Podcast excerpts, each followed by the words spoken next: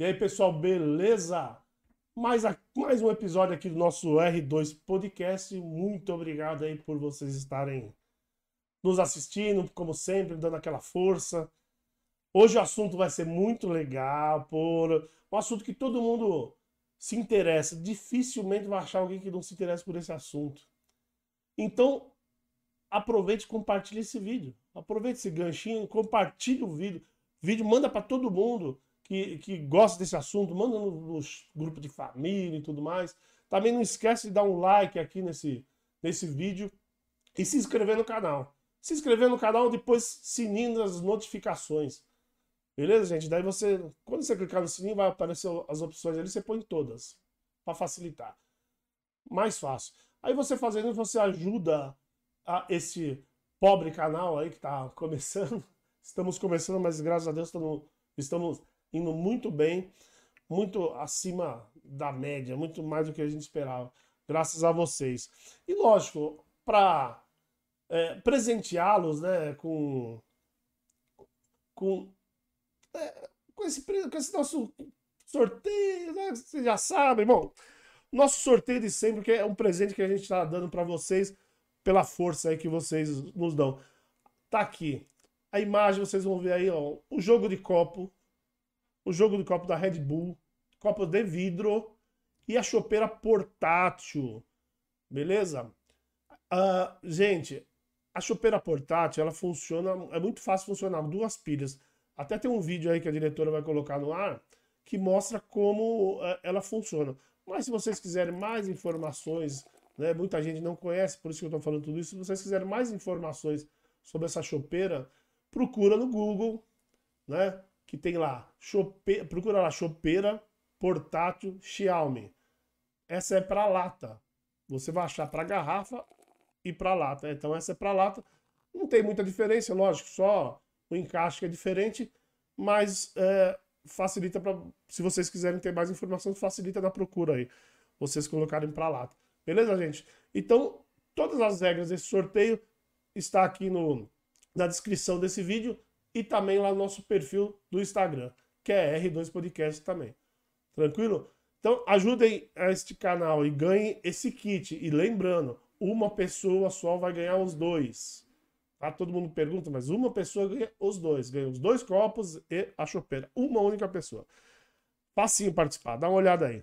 Tranquilo? Bom, vamos lá, vamos para os finalmente, vamos para os nossos. para o interesse desse podcast, que são os assuntos. E hoje nós estamos aqui é, com o Felipe. Obrigado, Felipe. Felipe de Mazi. Obrigado, Felipe.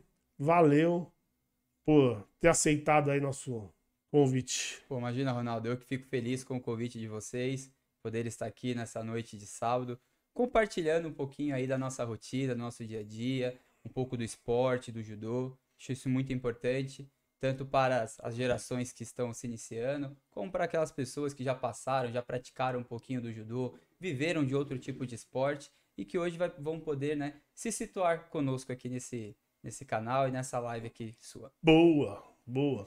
E obrigado também para Jéssica Silva. Valeu, Jéssica. Obrigado por aceitar também nosso convite aí. Eu que agradeço pelo convite e pela oportunidade de estar divulgando, né, um pouquinho mais, contando a nossa história, toda a nossa trajetória aí referente ao judô. Legal. Bom, e lógico, né, é, é que eu falo sempre para vocês, quem, quem acompanha nossas redes sociais sabe exatamente qual é o assunto. Sabia exatamente quem viria. Lógico, a Jéssica, eu peguei hoje ela pelo, pelo cabelo quase, né? Com autorização, lógico, do Felipe, né? Não, nem, nem teve autorização, você só puxou. É, eu não sei de nada. Ela não queria participar. Mas é, mas é legal que ela, eu dei três opções, ela vai participar hoje e depois o mês que vem sozinha, né? Não, você deu três opções. Participa hoje, participa hoje ou participa hoje. Ela escolheu. Isso. O de hoje e vai voltar. Eu sei que vai voltar, ela vai gostar, vai voltar. E eu já tô falando no ar que é para não ter como ela fugir, entendeu? Exatamente. mas então, hoje nosso assunto aqui é judô. É, o, o Felipe e a Jéssica têm uma trajetória bonita dentro do judô. Nós vamos falar de todos os campeonatos, vamos conversar de tudo. Mas, lógico, como sempre aqui, eu queria que vocês contassem é, o início de tudo, né? Começando aí pelas damas. Vamos começar pelas por damas, favor, né? Por favor, começando, começando pela Jéssica. Por que você escolheu o judô? Bom, na verdade, o judô ele veio para minha vida. porque eu participava de um projeto social em Tatuí, no interior aqui de São Paulo. E nós é, era um projeto só, é um projeto, né, só de meninas e nós tínhamos todas as atividades. Então cada dia tinha uma atividade. E na sexta-feira era o dia do judô. Então foi quando o judô entrou na minha vida e eu comecei a praticar essa arte que hoje é, faz parte da minha vida e eu quero perpetuar isso para muito tempo. Quanto tempo faz isso, mais ou menos? Ah, olha, eu comecei, tinha seis para sete anos. Já Ah, faz. então só faz cinco anos. Só. Não, Ah, muito. faz faz pouquíssimo tempo. fala. Faz Faz bastante tempo. E você, Felipe? Como você achou o judô? Ou, ou- ou como ela também te achou? Vamos. É, não, assim como muitas pessoas, né, eu comecei ainda na pré-escola. Então, eu tinha quatro anos e meio, quatro anos e meio para cinco, no antigo pré. E a minha falecida avó, ela queria, quis me colocar numa escola para particular, para que eu pudesse ter um- uma base de estudo já entrando no primeiro ano, né, na primeira série. E nessa escolinha tinha o judô. E dentro das outras atividades, Pô, lógico, então aí você, você tá falando escolinha pré. pré, Você pré. tinha seis anos de Eu idade. tinha de 4,5 para 5 anos. Caramba, ele começou bem cedo. né? Bem cedo. Isso faz, faz 10 anos, não é bem É. cedo. Faz 10 anos atrás só. É. E, e aí eu iniciei no judô. Então eu, eu ia ficar nessa escolinha apenas um ano, que era o, o período lá, né, do infantil. E gostei. Já no primeiro ano, o professor, meu professor, meu sensei, é, sensei Carlos Fossati, que inclusive Pô, você conhece, deu aula pro seu filho também, né? Nós estávamos conversando. Aliás, é, como eu falei aqui pelo, pro Felipe, um, um abraço, boa noite, Carlos. A gente já teve alguns contatos. Faz muitos anos, né, meu filho, né, o Ronaldo também, foi seu aluno na, na- no Colégio Avicena e por pouco, não lembro por quê, ele também não foi aqui na sua academia. Mas valeu. Um dia a gente conversa de novo aqui, se der tudo certo. E já no primeiro ano eu super gostei, é, mesmo pequeno, mesmo a gente né, não tem naquela consciência do que é realmente o judô, mas era algo que me fazia feliz. E o professor Carlos, lógico, conversou com minha família e falou: ó, ele tem um futuro, né, ele gosta, ele se dedica, é, vamos tentar levar ele para academia. Então eu terminei a escola, terminei esse pré e já fui direto para academia do Carlos. E lá eu estou até hoje. Não, você nunca saiu lá. Você... Não, o Sensei Carlos, ele foi, ele, é, lógico, eu tenho diversos professores que me ajudaram e me ajudam nessa trajetória, mas ele é o Sensei que me iniciou, que inici- me ensinou os primeiros passos, as primeiras cambalhotas, os primeiros exercícios e as técnicas, parte competitiva, e foi ele, sempre ele.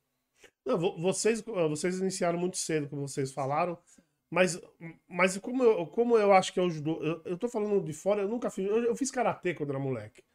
Nunca fiz judô, né, mas acompanhei meu filho, como eu falei agora, com, com, com o professor Carlos lá. É, mas eu, eu imagino, né, eu imagino que, é, como vocês, é- era tudo uma brincadeira. Hoje em dia, o inicial, pe- os alunos de vocês que começam nessa idade, é, é, é tudo uma grande brincadeira, né? É. Nós temos que trabalhar o, o judô, principalmente nessa faixa etária, de uma maneira lúdica. né? Então nós vamos. Bem, na verdade, não é um judô técnico, não é um judô onde nós vamos ali é, forçar a criança, isso jamais. Então o judô ele tem que ser lúdico, a criança ela tem que gostar da a primeira coisa, de praticar uma atividade física, de ter uma regularidade, um comprometimento, uma responsabilidade. né? Esse ponto hoje é o mais importante para nós. E aí sim, se a criança ela com- começa a ter um gosto maior, é aí que nós vamos aos pouquinhos mostrando essa parte técnica do judô. E o judô também é importante na parte, inclusive, por exemplo, de quedas, que prioriza muito. Então, as- nós ensinamos as crianças a cair, a bater o bracinho, já cria-se um senso de proteção, porque todos nós somos suscetíveis a cair. Então, a criança, quando ela aprende isso, já fica muito mais intrínseco. E às vezes ela tá brincando, tá no parquinho, tá com o pai, tá com a mãe, acaba caindo. Essa coisa dela já saber cair evita com que ela se machuque de uma maneira onde poderia, por exemplo, bater uma cabeça, né, um acidente um pouco mais grave, já cria esse senso nela. Então, o judô, principalmente nessa faixa etária, é de uma maneira lúdica, porém séria, né? Porque nós temos que ir colocando aos pouquinhos aspectos que serão importantes para a vida dela. E um dos, um dos aspectos mais importantes também é a parte comportamental, né? Essa coisa de valores, respeitos. Principalmente quando a criança ela tem até 5, 6 anos, é onde nós conseguimos formar ali o caráter, né? A parte moral da criança. Ela vai se, se moldando aos poucos. Mas até 5, 6 anos é muito importante o trabalho do judô para essa faixa etária nesse sentido, né? De você moldar, da criança entender o momento que ela tem que ficar sentadinha prestando atenção, que tem que obedecer em casa, que tem que obedecer às professoras. Então, esse é o aspecto formal do judô. Por isso que ele é muito bem visto nas escolas. Sim, sim. Aí você, aí, aí você é, nós estamos falando das crianças, aí você, eu acho que você sempre, como professor, vocês têm uma dificuldade do estereótipo, né? É, muitos, muitas crianças é, vão começam, começam no, no judô hoje pensando em brigar achando que no judô vou chegar lá eu vou brigar. E, e, e, você vê muitas cenas, por exemplo, quando são dois irmãos. O, o, o que faz judô, se um só fizer, todo dia briga em casa, ele quer aplicar no irmão. E como que, como que vocês lidam com isso? Como que vocês é, botam na cabeça do, do menino que não é, não, é isso, na verdade, né? Não é, não é, eu falar não é só isso, não, mentira, não é isso, né? Não é. Não é isso, é, é muito mais do que isso, né? É muito mais é, é exatamente isso. A gente vai trazendo para a criança, é, explicando para que ela possa entender que ela tá ali para ajudar as outras pessoas, que o judô ele vem para formar um cidadão melhor. Então isso vai através aos pouquinhos de conversas, algumas situações que realmente no início, quando a criança está aprendendo, o judô acontece. Às vezes a criança já chega na aula fazendo ya, ya, então, assim, a gente já vai conversando. O judô não é assim. Então, assim, tem que obedecer em casa, não pode fazer judô fora da aula do judô, é sempre com o professor perto, auxiliando. Então, tudo isso a gente já vai, desde as primeiras aulas, inserindo na criança para que ela possa entender aos poucos e que a gente evite isso em casa. Então, não só na casa, né? Mas na escola na também. Escola. Às vezes, os mesmos amiguinhos que fazem judô, eu já tive algumas situações que as professoras falavam: Ó, oh, professora, na sala de aula os dois estavam brincando lá de judô. Então, a gente vai lá, conversa, é, explica, né, que o judô, ele tá ali para te fazer uma pessoa melhor. É, se a, ser, é, como que eu posso dizer assim, ficar longe realmente da violência, da briga, tirar esse entendimento da criança.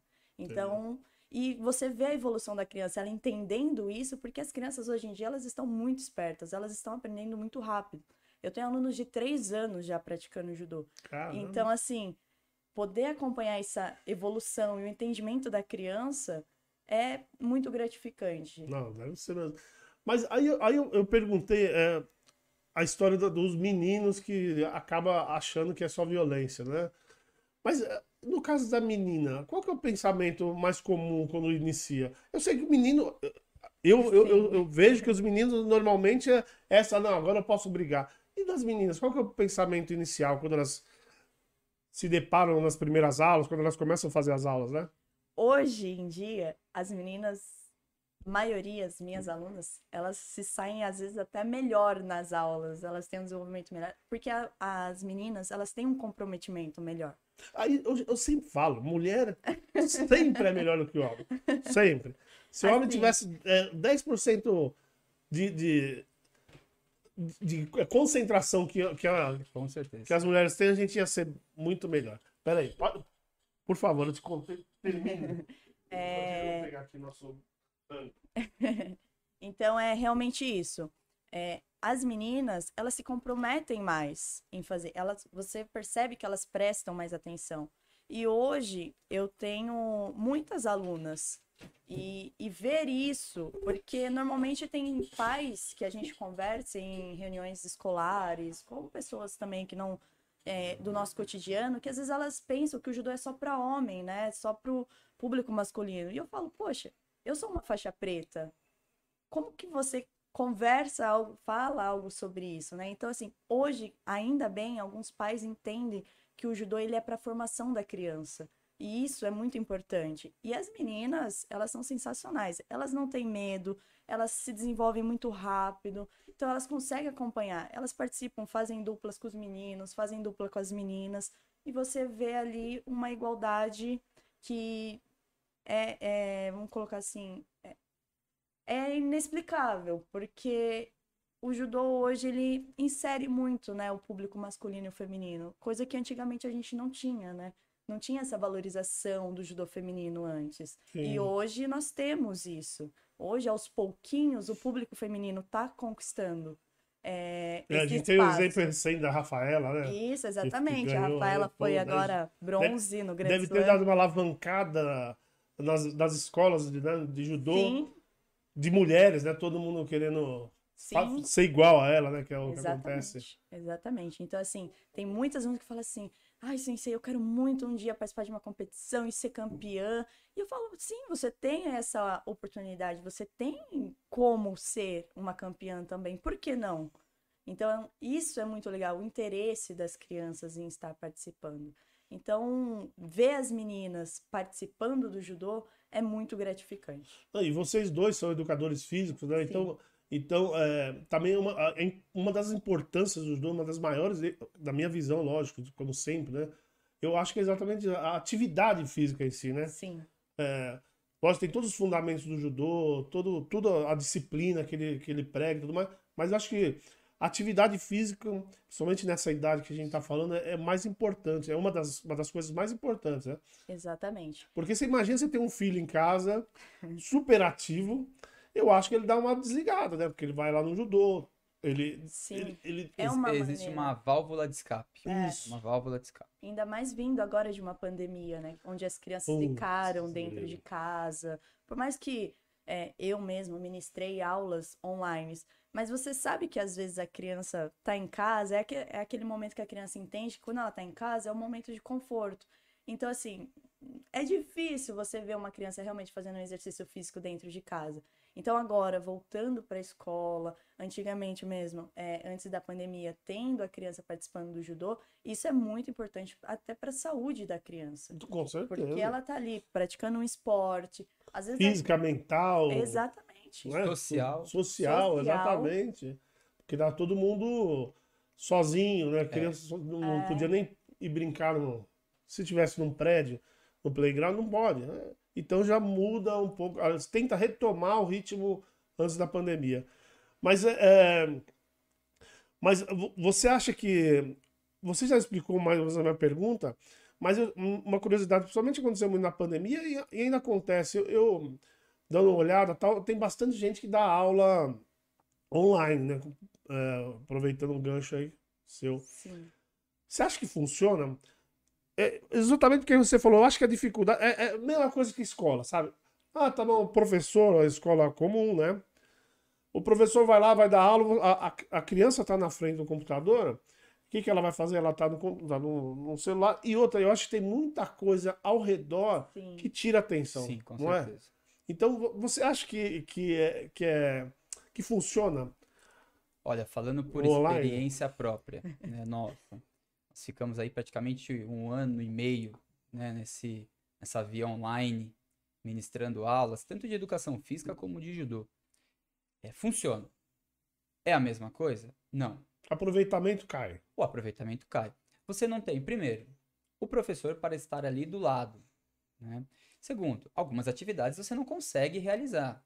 Então, o judô, por exemplo, você precisa de um contato. Você precisa segurar no judô do amiguinho. Você precisa entender como que faz o golpe. É. Desculpa. Imagina. Judogi, só para explicar, povo que é o, o kimono, é isso? Isso, É o, isso? o judogi é o kimono, né? O Isso. famoso Pra quem, usual pra, que- pra quem não conhece, é o kimono é o judogi. Isso. Isso, exatamente. Se falam muito, né? Porque o judô ele veio do Japão e, e aí ficou essa cultura de falar kimono, kimono, porque era o, é o que os, os japoneses usam, principalmente em ocasiões formais hoje. É, então pegou essa coisa de kimono, kimono, mas o correto nós falamos é judogi. Judogi. Beleza. Então, assim, então, dificultem algumas atividades, sim. Dependendo da faixa etária, ainda dificulta mais. Então, por exemplo, você pega uma criança de 8, 9, 10 anos, um pouquinho mais acima, você vai ver que a atenção dela na aula é uma atenção diferente, porque realmente tem o pai passando do lado, ela olha, né? Tem um celular ali do lado, ela vai brincar um pouquinho. É. Se o pai, se a mãe, eh, se os familiares, eles estavam, estiveram próximos, isso facilitava. Então, por exemplo, quando nós fizemos aula com o pessoalzinho, com a turminha do infantil, 5, 6, 7 anos. E os pais estavam presentes, o aproveitamento era muito legal. Porque os pais se envolviam. Hum, E, e foi tá. um, e foi um modo de, do pai até conhecer um pouco do judô. Alguns pais já falam, poxa, professor, eu pratiquei judô há muito tempo atrás e, nossa, foi tão legal fazer judô em casa com meu filho. Então, isso foi muito gratificante também. Lógico, foi importante o judô online, educação física online, qualquer tipo de atividade física no meio virtual? Sim, porque você está fazendo a criança estar em movimento. O nosso organismo precisa de movimento. Agora, você tem os mesmos resultados? Não, não tem os mesmos resultados. Né? Você fica um pouquinho aquém do esperado, isso com certeza. Mas é que, mas é, mas é que o negócio é. o aproveitamento diminui, vai, vai cair, lógico, mas eu acho que o mental nem tanto, né? O, o mental, nem tanto, e, e a questão da criança, ela não perdeu o contato com o professor e com os amigos. Porque numa online, es- precisa ter uma interação muito grande. Né? Então você precisa chamar um amiguinho, às vezes, ó, liga, liga o seu áudio, vamos falar um pouquinho, vamos contar, vamos fazer tal atividade. Agora cada um tem que falar um parte, por exemplo, de conteúdo, que é uma parte que dava para produzir bastante, né? Então, hoje, hoje nós vamos, ó, na nossa aula, nós vamos falar de, do criador do judô, né? Ou hoje nós vamos falar dos fundamentos do futsal. Então você dava uma breve explicaçãozinha, às vezes colocava alguns vídeos, e isso fazia com que a criança criasse um interesse maior. né? Então, é, esse aspecto foi, foi bacana. A gente teve que se reinventar muito, né? Para essas aulas online. Você sabe que algum- algumas, algumas pessoas que passaram aqui que também faziam atividade em grupo, né? O clima escolteiro, já, já teve pessoa de escotismo aqui. Todos falaram a mesma coisa, que tiveram que se reinventar. É. Porque, porque eu fico imaginando, né? Vocês devem ter perdido bastante aluno, né? Eu digo, agora no retorno, eu sei que todo mundo está retornando. Sim. Do começo deve ter perdido muito aluno, porque tá todo mundo tentando ainda entender se vai ou não vai, que agora começaram o negócio de máscara de novo, aquele, né? aquele- Então ninguém sabe ainda se, se a gente tá liberado mesmo. Tá uma coisa muito incerta. É, ainda, tá né? Tá um demais. cenário incerto. Então, é, eu, eu fico imaginando, vocês devem ter perdido muito aluno, mas agora alguns estão voltando, né? Tá, tá voltando ao ritmo que, que era anteriormente ou...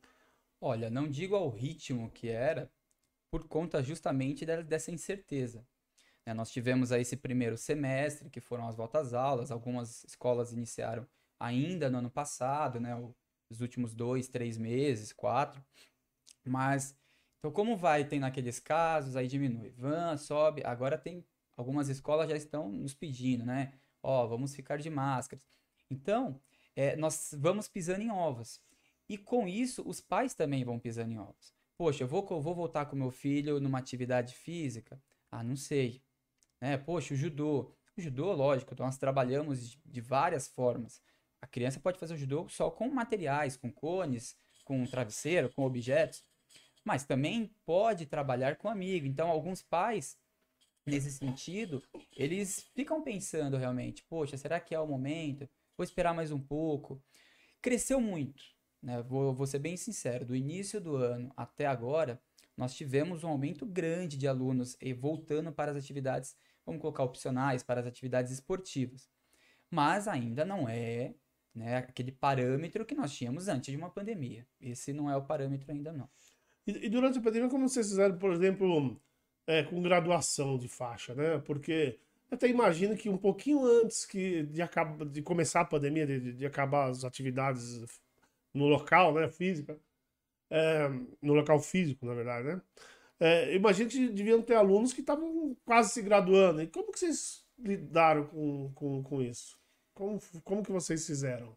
É bem, na verdade, a pandemia iniciou-se né, no, no início do No ano. início do ano. Então é um momento onde nós estamos ainda é, Retornando, re- né? retornando com os alunos. Algumas escolas voltaram em março e aí já deu a pandemia. Tá retornando das férias. Ah. Então, bem na verdade, é, esse aprendizado inicial, né, é, nós paramos ele. Então, lógico, tinham crianças graduadas, faixa azul, faixa amarela, mas que aí realmente acabaram, entre aspas, né, perdendo esse ano de graduação. E aí, nessa volta, qual foi uma das coisas que, por exemplo, nós é, fizemos em algumas escolas com algumas turmas. Não dá para fazer com todas e depende também do desenvolvimento de cada turma, de cada aluno. Nós combinamos, falamos, ó, ficamos praticamente dois anos sem fazer uma troca de faixa, né? Então, o que, que nós vamos fazer? Dependendo do, do seu desenvolvimento esse ano, do seu comportamento, estando tudo certinho, com notas boas, papai e mamãe não falando que você está bagunçando, nós vamos graduar uma faixa acima.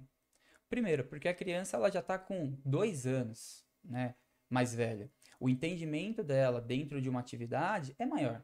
Então ela consegue absorver mais conteúdo. E aí nós conseguimos também o quê? Acelerar mais esse processo. Entendi. Né? Mas como eu disse, depende muito da faixa etária, depende muito da escola, depende muito a turma. E vocês perderam aluno, é, é, alunos que estavam graduando quase, não voltaram, desanimaram, sei lá, chegaram a perder, não? Por causa da pandemia, eu tô dizendo? Sim, sim. Pessoal que já estava num ritmo bom. Isso que é, isso deve ser chato demais. né? Crianças assim com desenvolvimento Sim, que você olhava, Você e falava, olha, tem futuro. E aí, por causa da pandemia, não voltou. não voltou. E não, e, e- mas vocês uh, fizeram algum trabalho? Entraram em contato com os pais? Ou não? Então, vários fatores, né? Então, por exemplo, tiveram muitas famílias que tiveram que mudar de cidade. Esse é um- Ah, né? tem Muita gente que foi pro É. interior, é Então, verdade. esse é um dos fatores que nos pegou. É verdade. O pessoal fazendo home office, Sim. vai pro E interior. nós também tivemos famílias que estavam bem inseguros ainda, porque até hoje ainda é tudo incerto, como a gente estava conversando. E, e ter, por exemplo, às vezes tem uma pessoa da família que tem uma, algum problema, vamos colocar assim, de saúde, e aí realmente a família fica um pouquinho mais receiosa, porque o judô ele tem aquele contato, né? É, E a gente está voltando agora, né, aos poucos, a ter os contatos com, a- com os alunos. Então, é, isso também atrapalhou um pouquinho, né, para o desenvolvimento. Mas, E, você, é, e os campeonatos? ó, Nós vamos falar mais do, seu, do, do campeonato que vocês participaram, depois ó, até vocês. acho que vocês já enxergam, tá vendo as medalhas, as coisas mais lindas aqui.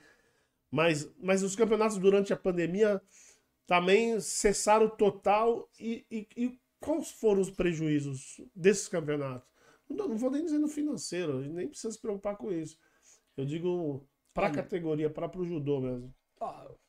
Vamos, vamos colocar assim, de uma maneira a nível nacional, né, de atletas, foi uma perda grande. Muitos atletas tiveram que sair de certos clubes, né, parar de treinar da maneira que treinava, né, ou fazer treinamentos adaptados e que realmente não era a forma mais correta de estar treinando, mas é aquilo, não estavam parados. Para nós, por exemplo, professores, o nosso maior objetivo trabalhando com as crianças, adolescentes, não é competição, é a formação. é a formação, como a gente até Sim. comentou, é a formação do cidadão. A competição, ela vai partir da criança, ela vai partir da, do praticante. Então, ah, ele, ele tem uma vontade de praticar, de fazer ou ir para uma competição. Então, primeiro, aquele não- aluno de escola é mais difícil você levar para uma competição. Aluno de competição é, é aquele aluno de que pratica duas, três vezes na semana judô, uma hora, uma hora e meia. né? Aluno de escola, muitas vezes é uma aula de 30 a 40 minutos. É. Então, o desenvolvimento que uma criança de escola tem em um ano, uma criança de clube, academia, acaba tendo em dois, três meses. né? É um aprendizado, é, é diferente. É né? O, o judô em escola, ou a atividade física, esporte em escola, é de uma maneira lúdica. Nós precisamos atender a todos os alunos, de uma maneira global. Quando você vai é, já... pro- é mais, é mais atividade física em É si, mais né? atividade física em si, onde você vai incorporando aos poucos as- a, parte técnica do esporte. Já em um clube, uma academia, não. Ali a criança sabe o que ela está praticando. Então são conceitos técnicos, movimentos técnicos, apesar de também, dependendo da faixa etária, ter a sua forma lúdica de ser passada para essa criança. Então, no sentido de competição, lógico, nós- tínhamos muitas crianças que participavam de festivais, que é uma forma lúdica, não é uma competição. Então é onde eles vão é, lutar com outras crianças de outras escolas, de outros clubes também, e onde todos ganham medalha, todos são premiados, porque é justamente uma forma de você incentivar essa criança. Né? Poxa, tem criança que vai para um festival e você, nossa, a criança parece uma, sabe, ela gostou, ela é competitiva, e aí isso vai também fazendo parte do desenvolvimento de você conversar com os pais, mostrar quais, quais são os caminhos, os próximos passos, ver se a criança realmente gostou. né? E, e isso é importante, nós temos um feedback da criança e temos um feedback dos pais. Então, em relação à pandemia, com essa parte competitiva, lógico, a, as crianças perderam entre aspas, porque elas praticavam pouco essa parte de competição. O judô ele ficou, ele é um pouco mais restrito, e os esportes ficam um pouco mais restritos, aquela parte realmente de formação, do início, da iniciação, e não uma coisa mais de competição, onde você às vezes vai forçar uma criança, porque esse não é o nosso objetivo. Deixa eu perguntar uma coisa que ela até pode ter, é, ter, ter, perguntado no começo. É, tem outros tipos de judô ou judô é um só? É, o, o, o mais que a gente ouve falar mais é, é Kudokan, isso? Sudo, não. Kodokan. Kodokan. Kodokan. Kodokan é a... Eu sou péssimo de nome, ainda bem que eu lembrei. Kodokan foi a primeira escola né, de judô inaugurada pelo Sensei Jigoro Kano, que foi o idealizador. E o judô ele é igual no mundo inteiro. Lógico que você, em determinadas regiões, é, por exemplo, na Europa, né, na América, você tem um, uma prática não das técnicas diferenciadas, mas da maneira de entrar, às vezes, uma técnica, competitivamente falando, né? Um, uma forma, às vezes, de pegada diferente, às vezes tem um algum país, né, algum continente que trabalha mais a parte física, mais a força, né? Tem continente, por exemplo, Japão, super técnico. Então, você tem essas diferenciações. Agora, o judô, ele é único no mundo inteiro. O judô que nós praticamos aqui é o judô que é praticado no Japão, onde é o berço. Mas os, os golpes, é, você pode, você está dizendo que pode ter uma variação de acordo, de repente, com o professor. Sim, mas os golpes sempre são os mesmos. Mas é mais voltado para a parte competitiva. Então Sim, seria assim, a adaptação daquele golpe para uma situação de luta. Hum, entendi. Então quer dizer, o judô é um só, é um só. tem essas variações, mas é para competição. Mas a base do judô é a mesma. Mas é, você está falando em competição. Como é um judô só, mas eu, a minha pergunta é: você, o golpe é um só, mesmo, pra, mas Sim. só muda, pode ter uma variação desse mesmo golpe, isso. uma maneira diferente de entrada, como você é, falou. Isso. O que acontece? O judô ele tem uma o, a técnica, né? vamos falar da técnica, ela tem uma forma de se fazer, uma forma padronizada. Né? Então existem estudos, esses estudos acontecem ano a ano professores supergraduados, e isso vai passando do Japão e vem para os outros países. Então, existe uma forma de você é, fazer aquela técnica. Uma forma que, por exemplo, é pedida no exame de graduação para uma faixa preta e faixa preta com um dance adiante. Só que, para você entrar uma técnica, você precisa, vamos colocar assim, de um desequilíbrio, que é o que o judô trabalha.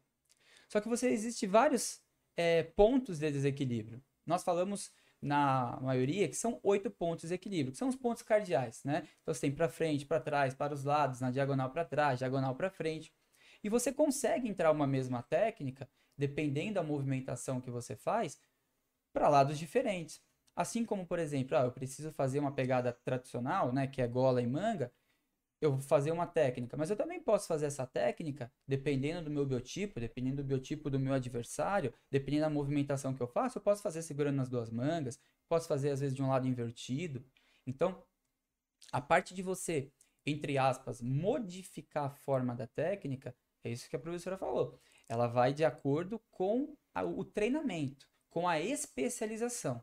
Aí já é uma parte competitiva. Sim. Então você tem técnicas que, por exemplo, você olha e você fala, nossa, que golpe que foi esse? Fala, esse golpe parece tal, né? Mas é, é uma variação muito diferente. Mas é porque aquele atleta, para ele, essa técnica funciona. Porque estamos falando de uma parte especialização, competição. E na competição, o principal objetivo é você derrubar o oponente. Lógico, sempre de acordo com as regras do judô, né? as regras vigentes. Então, dentro daquelas regras, lutando de uma maneira tática, você vai tentar modificar suas técnicas para pegar de surpresa o seu adversário. Entendi. Voltar um pouco para academia, nós vamos falar. Putz, a gente tem muito assunto para falar de competição, nós vamos falar bastante. Que eu acho que é, eu acho que é onde o pessoal tem mais curiosidade, né? Mas é uma, uma curiosidade minha dentro da academia. Por exemplo, para as mulheres. É, tem alguma diferença é, no treinamento? É, porque a gente sabe que tem algumas modalidades, não de judô, né? Mas é outras coisas que, que, que a mulher é, é limitada em algumas Eles limitam a mulher, não que a mulher é limitada, eles limitam. No judô tem alguma diferença para a mulher? Ou a mesma coisa que o homem faz, a mulher faz dentro. A mesma coisa. Mesma então, coisa. assim, lógico, você tem um público, vamos colocar assim, dentro de uma academia, é, por exemplo, diferente de um clube que treina competitivamente. Então, por exemplo, dentro de uma academia, nós temos vários públicos. Nós temos um público é, mais velho, nós temos um público da meia idade. Então, assim, é, essas mulheres, elas vão treinar referente ao limite dela. Nós nunca vamos ultrapassar, mas também nós nunca vamos diminuir. Entendeu? Sim. Então, assim, o que acontecia antigamente, né?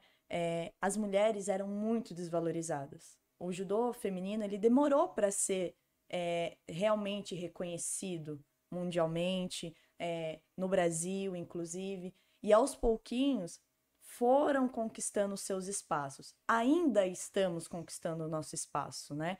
E durante os treinamentos, nós buscamos sempre pela igualdade. Eu, por exemplo, eu gosto muito de treinar igual por igual. Então, assim, quando, inclusive até quando eu conheci o Felipe, que a gente ia treinar junto, eu falava para ele: pode treinar comigo como você treina com os meninos, porque eu gosto disso. Mas nós também temos aquele público feminino que vai para poder fazer uma atividade física apenas. Então, ela vai ter um treinamento dela específico ali no canto, é, junto com outras pessoas que vão ajudar ela a crescer dentro do judô. É, só que é aquela coisa, é, vai partir da pessoa, se ela quer um treinamento competitivo, se ela quer um treinamento técnico, se ela quer um treinamento mais físico. Então, depende muito desse público. E hoje, graças a Deus, as, é, e, e a tudo assim, né? As meninas estão conquistando o seu espaço. E, e isso. É muito legal. É, exatamente, é muito legal. Ainda encontramos algumas dificuldades? Infelizmente, sim. Às vezes a gente é, acompanha machismo. algumas situações de machismo. Ainda. E aí eu vou pedir, eu vou pedir para você agora, vou te pegar desprevenida. eu vou pegar, não, você como professora, é, eu queria que você passasse um recado até para os pais, principalmente, que é, se preocupam quando a filha dele vai para uma academia. É, porque a gente entende a, a, cabeça dos pais de um lado, né? Porque é, é, é, um, é um esporte de, conta, de contato, né? Já começa com esporte Sim. de contato. E são pais, pais. Mas se você pudesse mandar uma mensagem, falar alguma, dar alguma mensagem que tire isso um pouco da cabeça. Sim. Se consiga abrir um pouquinho a cabeça desses pais, de, principalmente pai de menina, né? Os pais de menina. Sim, exatamente. Hoje nós temos, é, gostaria inclusive, né, de estar falando com todos. O judô feminino ele está crescendo muito. Não só o judô, todos os outros esportes. Sim, mulher eles, tá... ele, as mulheres estão dominando. Estão dominando. Já dominaram. Deus quiser. então, assim, é, Pra, para um pai que está iniciando com a sua filha, né, vamos falar agora é, do sexo feminino, é, podem ficar tranquilo, porque é como a gente falou, o início de todas as crianças, elas vão ser o quê? A base do judô. Elas vão ser as quedas, principalmente, aprender a cair, aprender a praticar um golpe. E aos pouquinhos, durante as aulas, elas vão se adaptando a devidas situações. Os professores nunca vão deixar é, a sua filha fazer uma atividade sozinha. Sempre vai ter alguém perto. Então, essa preocupação, esse medo de a minha filha é uma princesinha, ela não pode se machucar. É, hoje, nós temos que é, desapegar um pouquinho disso. Porque às vezes nós temos algumas crianças que elas têm um medo dentro delas praticando um esporte, mas você vê que isso vem através dos pais que estão passando esse medo. Então claro. a criança ela fica insegura. Então, você passar essa confiança para sua, para sua filha, até mesmo para o seu filho, é, é muito importante, vai ajudar muito no processo de crescimento. E o judô ele é igual, tanto o judô masculino como o judô feminino. Nós temos várias maneiras de, de praticar o judô. O judô não é só a parte competitiva. É como eu falei, o judô ele é a base, ele é a técnica, ele é a parte física, e se a criança quiser, sim. Coisa que eu acho muito importante falar sempre. Vocês já falaram, mas vou, quando repetir. Que eu acho importante a disciplina. Sim, é, exatamente. Uma das coisas mais importantes que a, a disciplina que o judô traz para a criança é, é surreal. Porque realmente é, essa cultura oriental, ela vai entrando na criança, ela vai entendendo que ela tem que ter limites para aquelas, para devidas situações. Então é uma coisa que eu sempre falo para os meus alunos, né? Você não tem a hora de dormir, você não tem a hora de almoçar, a hora de estudar.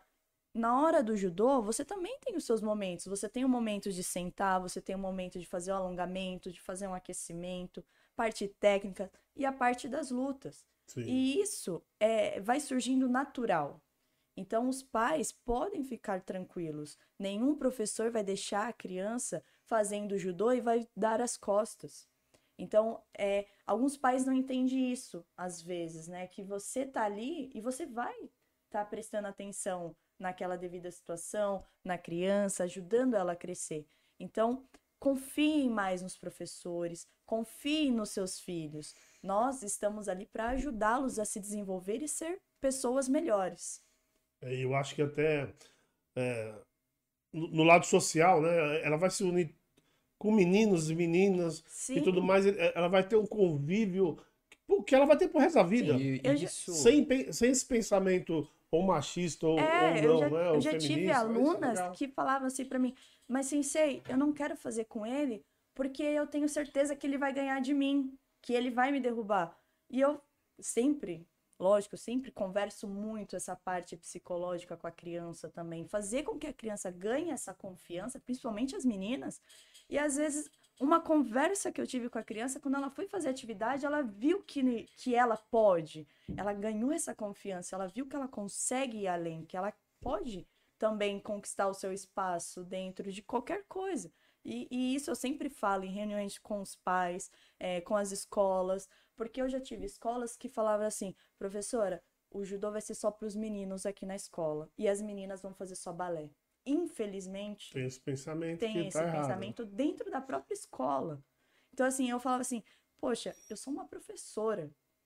Você vai colocar uma mulher, professora faixa preta, para dar aula, e você quer que eu aceite que seja só os meninos? É complicado demais. Aí Então, acontece, desculpa cortar, acontecem umas situações engraçadas. As meninas começam a migrar pro judô. exatamente. Aí às vezes é no mesmo dia, às vezes é até no mesmo horário as aulas. E lógico que isso depende muito do professor também cativar a criança. Mas você vê uma, migra... um- uma migração, né? Você fala, você fala, você- um dia tem uma, uma menina. Aí no outro, na semana seguinte já tem duas. E o que, que você escuta dos pais? Quando, quando a filha dele faz essa migração, o que, que os pais falam? Os pais, eles ficam, primeiro, eles ficam um pouquinho, né? Aquela coisa de receio. Poxa, mas a minha filha tá fazendo balé, tá fazendo dança, agora ela quer fazer judô. Por quê? Então a primeira coisa que o pai ele procura Você saber. não fala assim, tipo, sua filha tem uma mente mais evoluída que a sua. Não dá vontade de falar? né?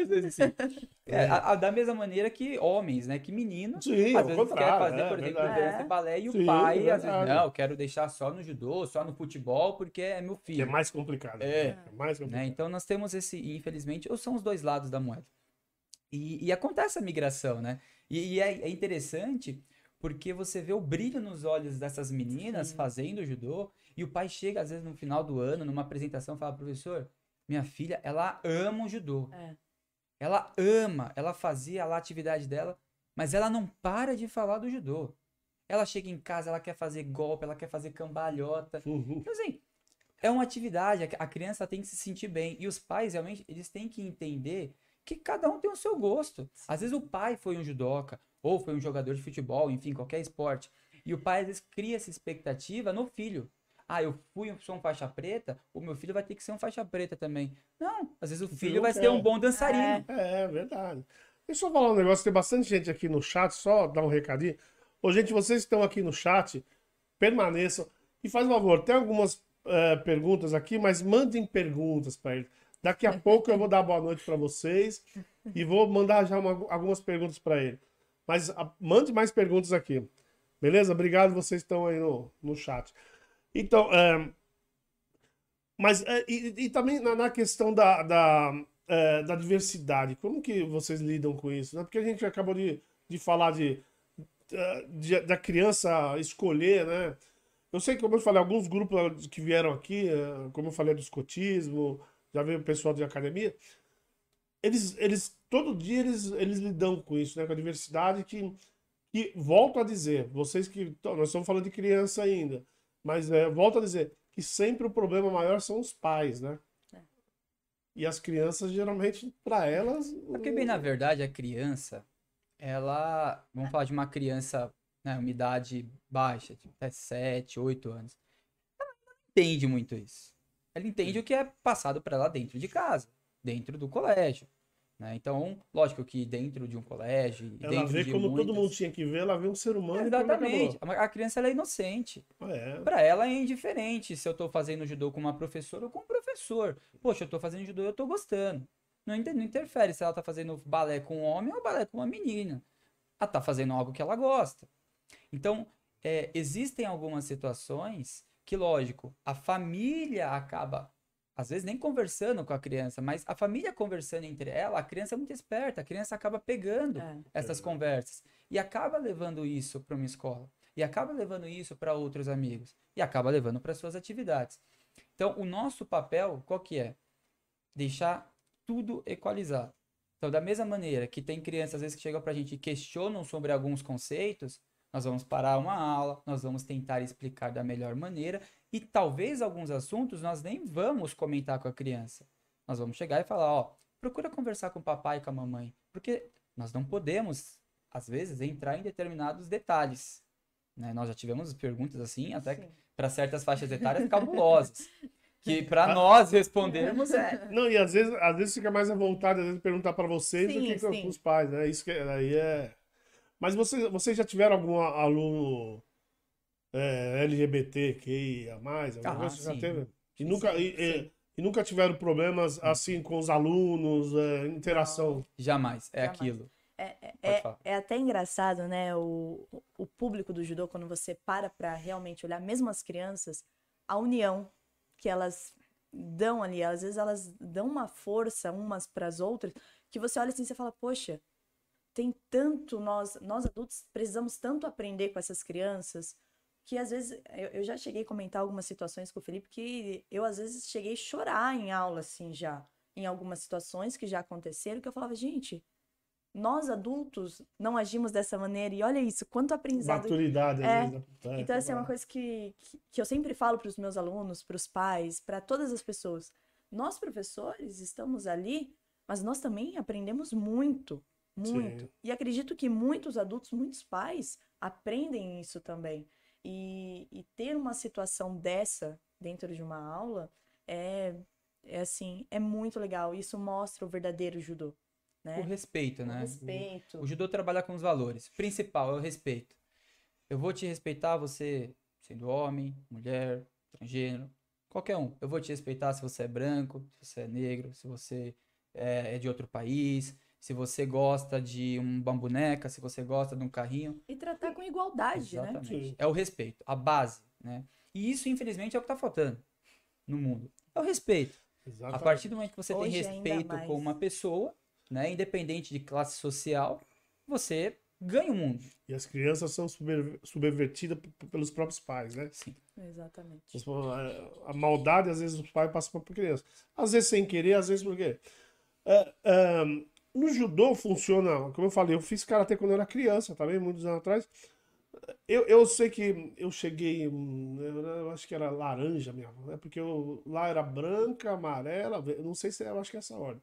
Branca, azul, amarela e depois laranja. E aí, é, quando eu saí da branca, eu já podia ensinar quem. é, por exemplo, eu fui para azul, né? Que era a segunda, era branca, azul. Eu já podia ensinar é, o pessoal da branca. No judô é igual? Então, depende muito da faixa etária que você começa. Né? O, o judô, assim, um aprende com o outro. Então, eu também... era bem moleque, cara. Eu, tô, eu, tô, eu, eu acho que eu tinha uns nove anos por aí. É, então, assim, o, o judô um aprende com o outro. Então, isso, inclusive, nós passamos para a turma. É, dentro de uma aula, por exemplo, estamos falando de crianças, né? É, você tem uma criança que tem 5 anos e você pode ter uma turma que tem uma criança que tem 9 anos. A que tem 9 anos, ela tem um entendimento melhor, tanto da parte técnica, como do próprio corpo, em sentido de força, de movimento. Então, o que, que nós procuramos fazer? Ó, você que é mais velho, mais forte, vai devagarzinho, né? E eu acho que você mostrar para a criança que ela pode ajudar o mais novo. Isso é, é importante, porque é um dos valores que o judô traz, né? Prosperidade e benefícios mútuos. Nós vamos uns ajudar aos outros para ter uma sociedade melhor. E dentro do tatame, dentro do dojo, é isso.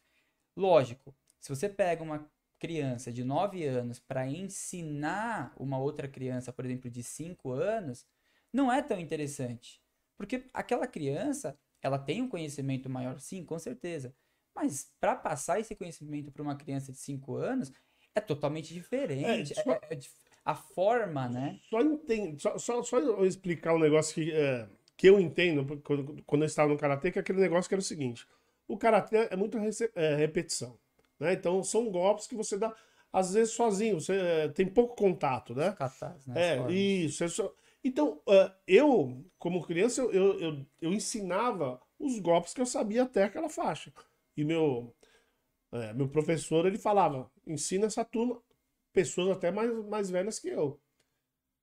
E eu só tinha que repetir os golpes e corrigir como sempre me corrigiram, porque demorava a passar de faixa.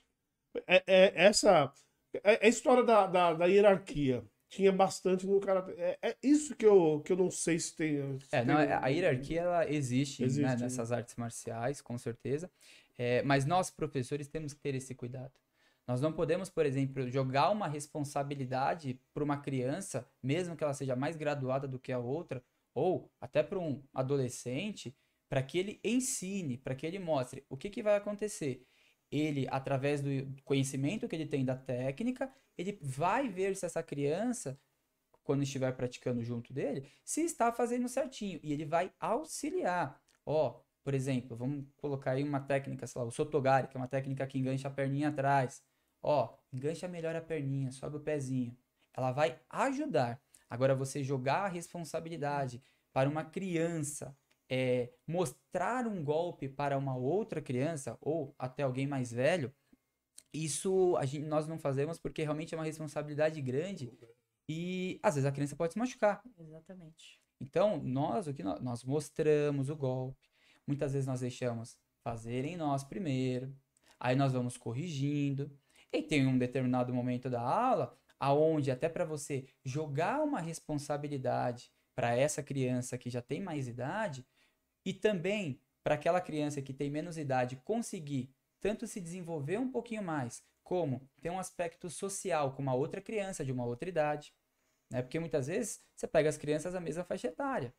Ali elas estão confortáveis. Quando uma criança de 5, 6 anos vai com uma de 7, 8, 9, principalmente 8, 9, vai, vamos colocar dessa maneira, você já vê que a criança às vezes fica assustada porque a outra é maior, é mais forte. Então, nós não colocamos a responsabilidade para aquela criança mais velha ensinar, mas sim para ajudar. Ó, você vai com ele, ele é pequenininho, vai devagar. Você pode fazer os golpes devagarzinho, pode jogar, pode, mas com cuidado. E nós, durante a aula, também vamos vendo isso. A criança que tem o perfil que consegue auxiliar melhor e aquela criança que ainda não consegue entender que ela precisa soltar um pouquinho mais o corpo, que ela precisa jogar mais devagar o outro aluninho. Então, isso nós professores vamos vendo através de um né? feedback, né? cadenciando. Vai dosando. Vai e essa criança que ela acaba, é, vamos colocar assim, se tornando os nossos ajudantes nas aulas, né? Ela se sente importante.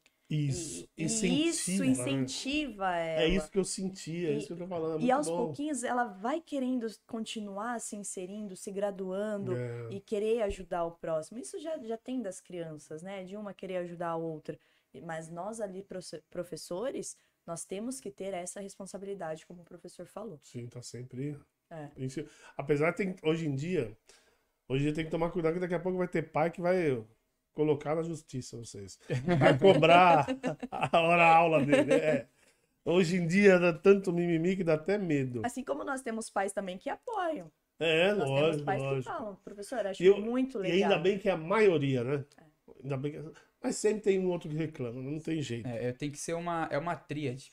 Né? O, a criança, ela vai estar tá a vida dela com os pais. Sim. Né? É, mas ela tá uma boa parte da vida dela na escola, com os professores.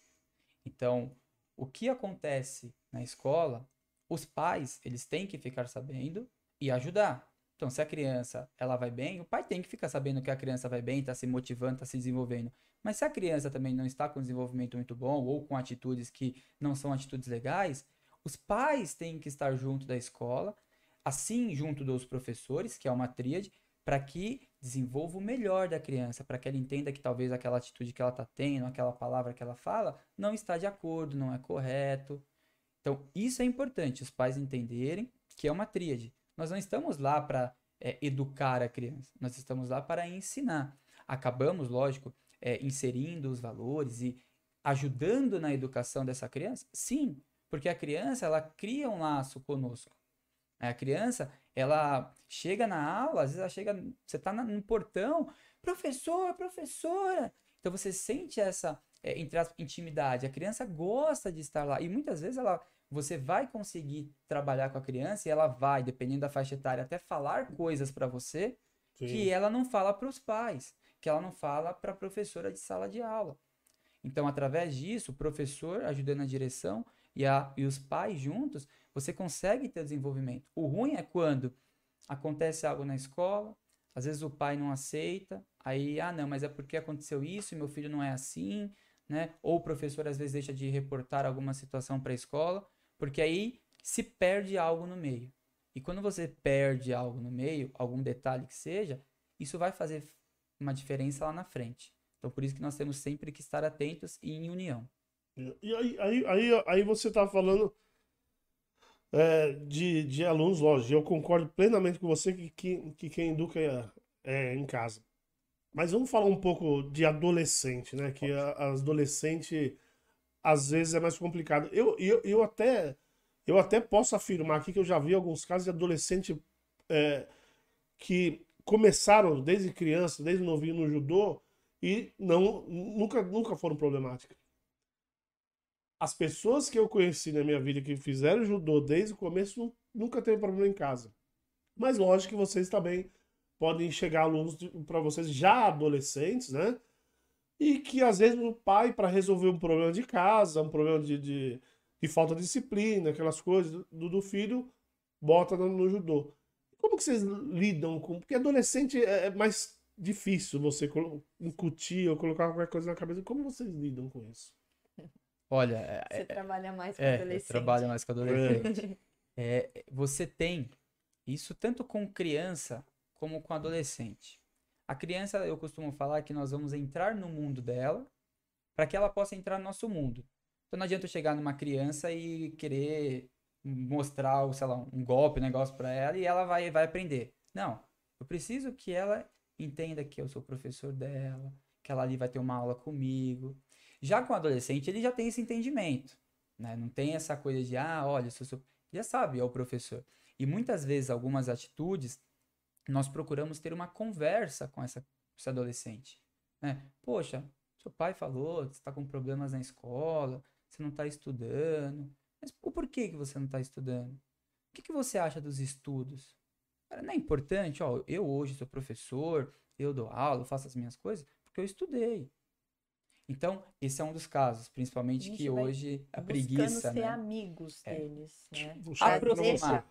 Para que eles se sintam, primeiro, com, é, entre aspas, confortável em estar naquele ambiente. Porque não pode ter uma barreira. Eles Tem que precisam. ser um pouco psicólogo. Né? Tem. A, Tem. A, essa profissão de professor, você precisa ter um pouquinho de é. tudo. Então, você precisa que aquele adolescente, ele sinta que ali ele vai se sentir confortável, ele vai ter pessoas que se importam com ele. Não que os pais não se importam, mas é aquilo, é família, é um adolescente. Né? Ele tá, ah, minha mãe não quer que eu faça isso, ah, minha mãe é chata. Não, não é isso. Sua mãe sabe o que é melhor para você. Só que muitas vezes ele não escuta a mãe, mas escuta o professor. É verdade. Então você tem que conversar muito. Às vezes o adolescente tá passando por alguma situação em que, você, em que os pais não sabem e você, de certa maneira, é, conversando com ele, mostra que quais são os caminhos, nunca falando o que ele vai fazer, mas você mostra os caminhos que ele vai ter. Poxa, se você continuar assim, ó, lá na frente, cara, você não vai conseguir ter um emprego legal, você não vai conseguir talvez entrar numa faculdade, né, falando de estudo. Mas se você começar a estudar agora, melhorar suas notas, Cara, seus pais, eles não vão pegar muito no seu pé, eles vão ser mais tranquilos com você. Você vai conseguir, é, se você, sei lá, pedir para os seus pais uma viagem, alguma coisa, os seus pais não vão pensar duas vezes.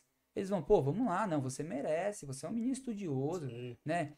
E, e mais pra frente você vai ter uma faculdade legal, você vai ter estudo, você vai ter uma profissão bacana, né? Todas as profissões, elas são bacanas, mas você tem aquela profissão que você mais gosta, que eles vão se desenvolver. Então, o- a conversa, ela é muito importante. E é uma conversa franca.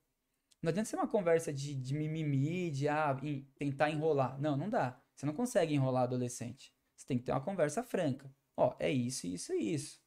Você tá ciente? Não, tô. Então, beleza. O que que você quer? O que que você, qua- quais são os próximos passos? O que que você pensa em fazer? E muitas vezes nós temos um retorno bem positivo. Pô, professor, cheguei lá, ó, melhorei minhas notas. Poxa, tá bem legal, agora tô me comportando melhor. Então, o judô, ele ajuda muito, muito. Lógico, é não só o judô. E aqui eu quero colocar até como educador físico, todos os esportes. Todos os esportes, verdade. Se você tem um profissional que ministra as aulas, que ele tem esse entendimento, ele tem uma forma de passar para a criança, é, esse conceito moral, ético, de valores, qualquer esporte, qualquer um, a criança vai aprender, vai se desenvolver e com certeza ela vai ter uma vida é, dentro de uma sociedade muito mais tranquila. Sim, É, nós acabamos. É, lógico que tudo que nós falamos até agora en- envolve o judô. Nós acabamos do lado mais, é, como eu falei agora, psicólogo de vocês, né? Nós acabamos saindo da atividade judô. Mas eu, eu quis enfatizar isso porque eu acho importante para quem pensa em colocar um filho, para quem pensa em fazer judô, entender exatamente o que acontece ao redor, não só na hora que você está no tatame, né? Sim. Na hora que você tá. ch- Chama tatame também? Tá, é, tatame é a placa, né? É. Mas quando você entra, por exemplo, em um espaço, nós chamamos esse espaço de dojo, Dojo, isso. né? Que é o local de treinamento, o local onde você vai aprender não só os conceitos, a parte técnica, mas sim também os conceitos que você vai levar para a vida. E uma das coisas que nós falamos muitos para os nossos alunos, para ser um judoca, você não precisa entrar em um tatame, em um dojo e jogar 10 mil vezes o outro. Porque isso é fácil. Você vai lá, você treina técnica, às vezes você é mais forte, você tem facilidade, você joga. Mas você tem que ser judoca fora do tatame. Principalmente fora, né? Fora do tatame. Onde você vai ajudar os seus pais, onde você vai estudar, onde você vai ajudar os amigos, você vai ser respeitoso com todas as pessoas. O judô é isso, o judô não é aquele momento só dentro do tatame. O judô é o momento fora do tatame. Tudo Então- que envolve a- a- o relacionamento em volta e no final dentro também, né? que é Sim, importante. É, é, você, falou, você falou que tem aluno de três anos, né? De vocês, qual aluno mais velho que vocês têm? Ela, Eu tenho mais velho, uma turma que. Eu tenho uma turma de alunos adolescentes, mas só em uma escola, que é em torno de 12 anos, 13 anos. E, e terceira idade tem, tem? Ou já teve aluno? Eu sim, eu como dou aula na, na academia, é, o meu público ele vai também de 3 anos até 150. até 150. Tem alguns que fazem conosco Os aí, né? É, Não vou, não, vou, não vou citar nomes, não vou citar nomes. É, aí. Mas, Mas, mas e, e- esse público, quais os benefícios para esse pessoal vamos chamar de terceira idade, que eu não gosto melhor de usar, idade. É, eu não gosto de usar esse termo, mas é o que Sim. o pessoal conhece, melhor idade. Quais são os benefícios? Qual, qual a diferenciação para a aula para eles? Olha, é lógico, a capacidade física, né? é, o condicionamento físico, ele já não é mais o mesmo. Sim, Então, o tem principal. limitação ali. é. Existem limitações, às vezes limitações articulares, né, cirurgias, algum tipo de problemas de saúde, que dificultam aquele praticante de fazer o judô de uma maneira um pouco mais forte, né, ou treinar muitas vezes lutinha, essas coisas. Então, a atividade física, a atividade física, saúde, é para esse pessoal. É o mais importante. E lógico, o judô, por ser pessoas que já têm uma certa idade, têm a sua profissão, muitos são empresários, têm o seu próprio escritório, isso é uma válvula de escape. Então, é um meio deles terem um momento para eles, Momentos que eles falam, não, esse momento agora é do meu treino, eu vou lá, eu vou ver meu companheiro, eu vou conversar. Esquece Poxa, tudo, né? Esquecer, exatamente. Esquecer o que aconteceu no dia, né? E focar na sua saúde. Então, o judô para a melhor idade, é, apesar de nós termos é, melhor idade competindo, né? Como foi assim no campeonato que aconteceu recentemente lá na Bahia, que são a competição Master, que tinha atletas lá de 60 anos. Pô, 60 anos. Você viu o pessoal de cabelo branco? A gente até brincava. Meu, isso aí não pode levantar o braço, senão Deus puxa. Mas assim, você vê o vigor, né? O gosto. Agora, isso, lógico, é, é muito de um para um. O principal que nós procuramos fazer com essa faixa etária é atividade física. Então, nós trabalhamos dentro de uma aula, por exemplo, a parte de flexibilidade com alongamento, a parte de condicionamento físico com exercícios, a parte técnica do judô. E muitos deles hoje é, entraram no judô por conta dos filhos acompanhando os filhos. acompanhando os filhos. Então o filho praticava, às vezes ele ficava lá sentado esperando. Putz, isso é né? legal demais. Os né? professores, pô, vamos fazer, vamos fazer, vamos fazer. Entrava. Hoje os filhos pararam, porque aí chega aquela faixa etária, né? Poxa, ah, não, não quero mais, quero ficar mais da minha, faixa etária da adolescência, um pouquinho mais jovem. Alguns estão fizeram universidade, então querendo ou não, é, não é o foco o esporte, não é o foco o judô. Eles saem um pouquinho, mas eles voltam, eles regressam depois de um tempo. Isso é um feedback também muito positivo. E os pais iniciaram e se tornaram faixa pretas. Então, é, é um público que hoje, inclusive, lá na Academia do Carlos, nós temos assim muito grande. E o pessoal gosta. Mas por que, que o pessoal gosta? Pelo ambiente. É um ambiente familiar. Nós não vamos, assim como nas crianças, é, forçar. Sim. Você tem a sua limitação. É importante observar isso sempre, né? Exatamente. Então, é a limitação de cada um. Agora, tem aqueles que, lógico, tem um, um bom condicionamento e que aí gosta de fazer um treino mais forte. Sim, também tem esse público da melhor idade que gosta de fazer um treinamento mais forte. É, e, e também, né, é, muitos, muitos idosos aí acham que não pode sair de casa, acham que não pode, porque é por causa da idade, às vezes tem condições e por causa da idade, da cabeça, acha que não pode, isso também é balela, né? Sim. É, lógico, eu acho que precisa de alguém sempre para incentivar, principalmente os filhos. Vamos dar um oi para aqui pro pessoal que tá aí, vamos ver se tem pergunta. Fala, pessoal, perguntem, perguntem. Vamos ver aqui. Ah, vamos lá. Bom, é Luiz Fernando Bacelar. Ô, Olha lá, Bacelar. manda aqui um Bacelar. kombawá. Já deixo o meu arigatô antes. Afinal, já é uma, é- já é uma honra ver e ouvir o que, sans- o que o Sansei Felipe tem hora a ensinar. Para ensinar, eu acho que tem um corretor ali. É, bora aprender com quem sabe o que vai dizer sobre o judô. Valeu, Luiz Fernando. Obrigado, Cicero Bacelar. A Salles 2000, ah, tá aqui, mandando boa noite, tá Salles. aqui. Ele mandando um fala bacelar. O César Gomes Jardim, boa noite. Mais um assunto super interessante. Aliás, se não me engano, é a primeira abordagem sobre artes marciais no R2 Podcast. E é verdade mesmo. É, É de verdade. bola, é- é, a primeira vez mesmo. A gente tá aqui, a gente tá aqui. é, aliás, faz tempo, desde o começo a gente sempre tá procurando muito esporte, sabe?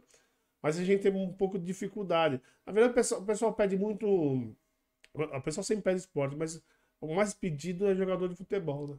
Todo mundo É. quer jogador de futebol. E aí a gente tem mais dificuldade em achar jogador de futebol. Mas, fora isso, a gente tá fazendo bastante coisa, tentando fazer bastante coisa no esporte. né? Já veio, já veio o presidente da Liga São Paulo de basquete, o, Ah. Vladimir Legal. também, que falou, putz, contou boas histórias e eu acho também o, o também incentivou bastante gente. Como eu falei, veio dois educadores físicos que estão montando um projeto que mais para frente eles vão lançar aqui e tal. Também mais voltado a pessoal mais de idade e tal. Então, muito legal, muito legal. Então o esporte é sempre bem-vindo. O Assala, assim, grande Miguel, sentimos sua falta hoje. É, o Luciano Bacelar já falei. Caro Salles, ah, abraço. é, abraço e obrigado pela dica. Um abraço- Ah, estão se conversando aqui. Não, não. É, agora que eu vi. Aí também o, o Luciano Bacelar fala: Salve Sensei Jéssica, casal Black Belt. Nossa, é isso aí. Que, aliás, o judô nos uniu. É, O judô, é, eu vou querer saber essa história já já.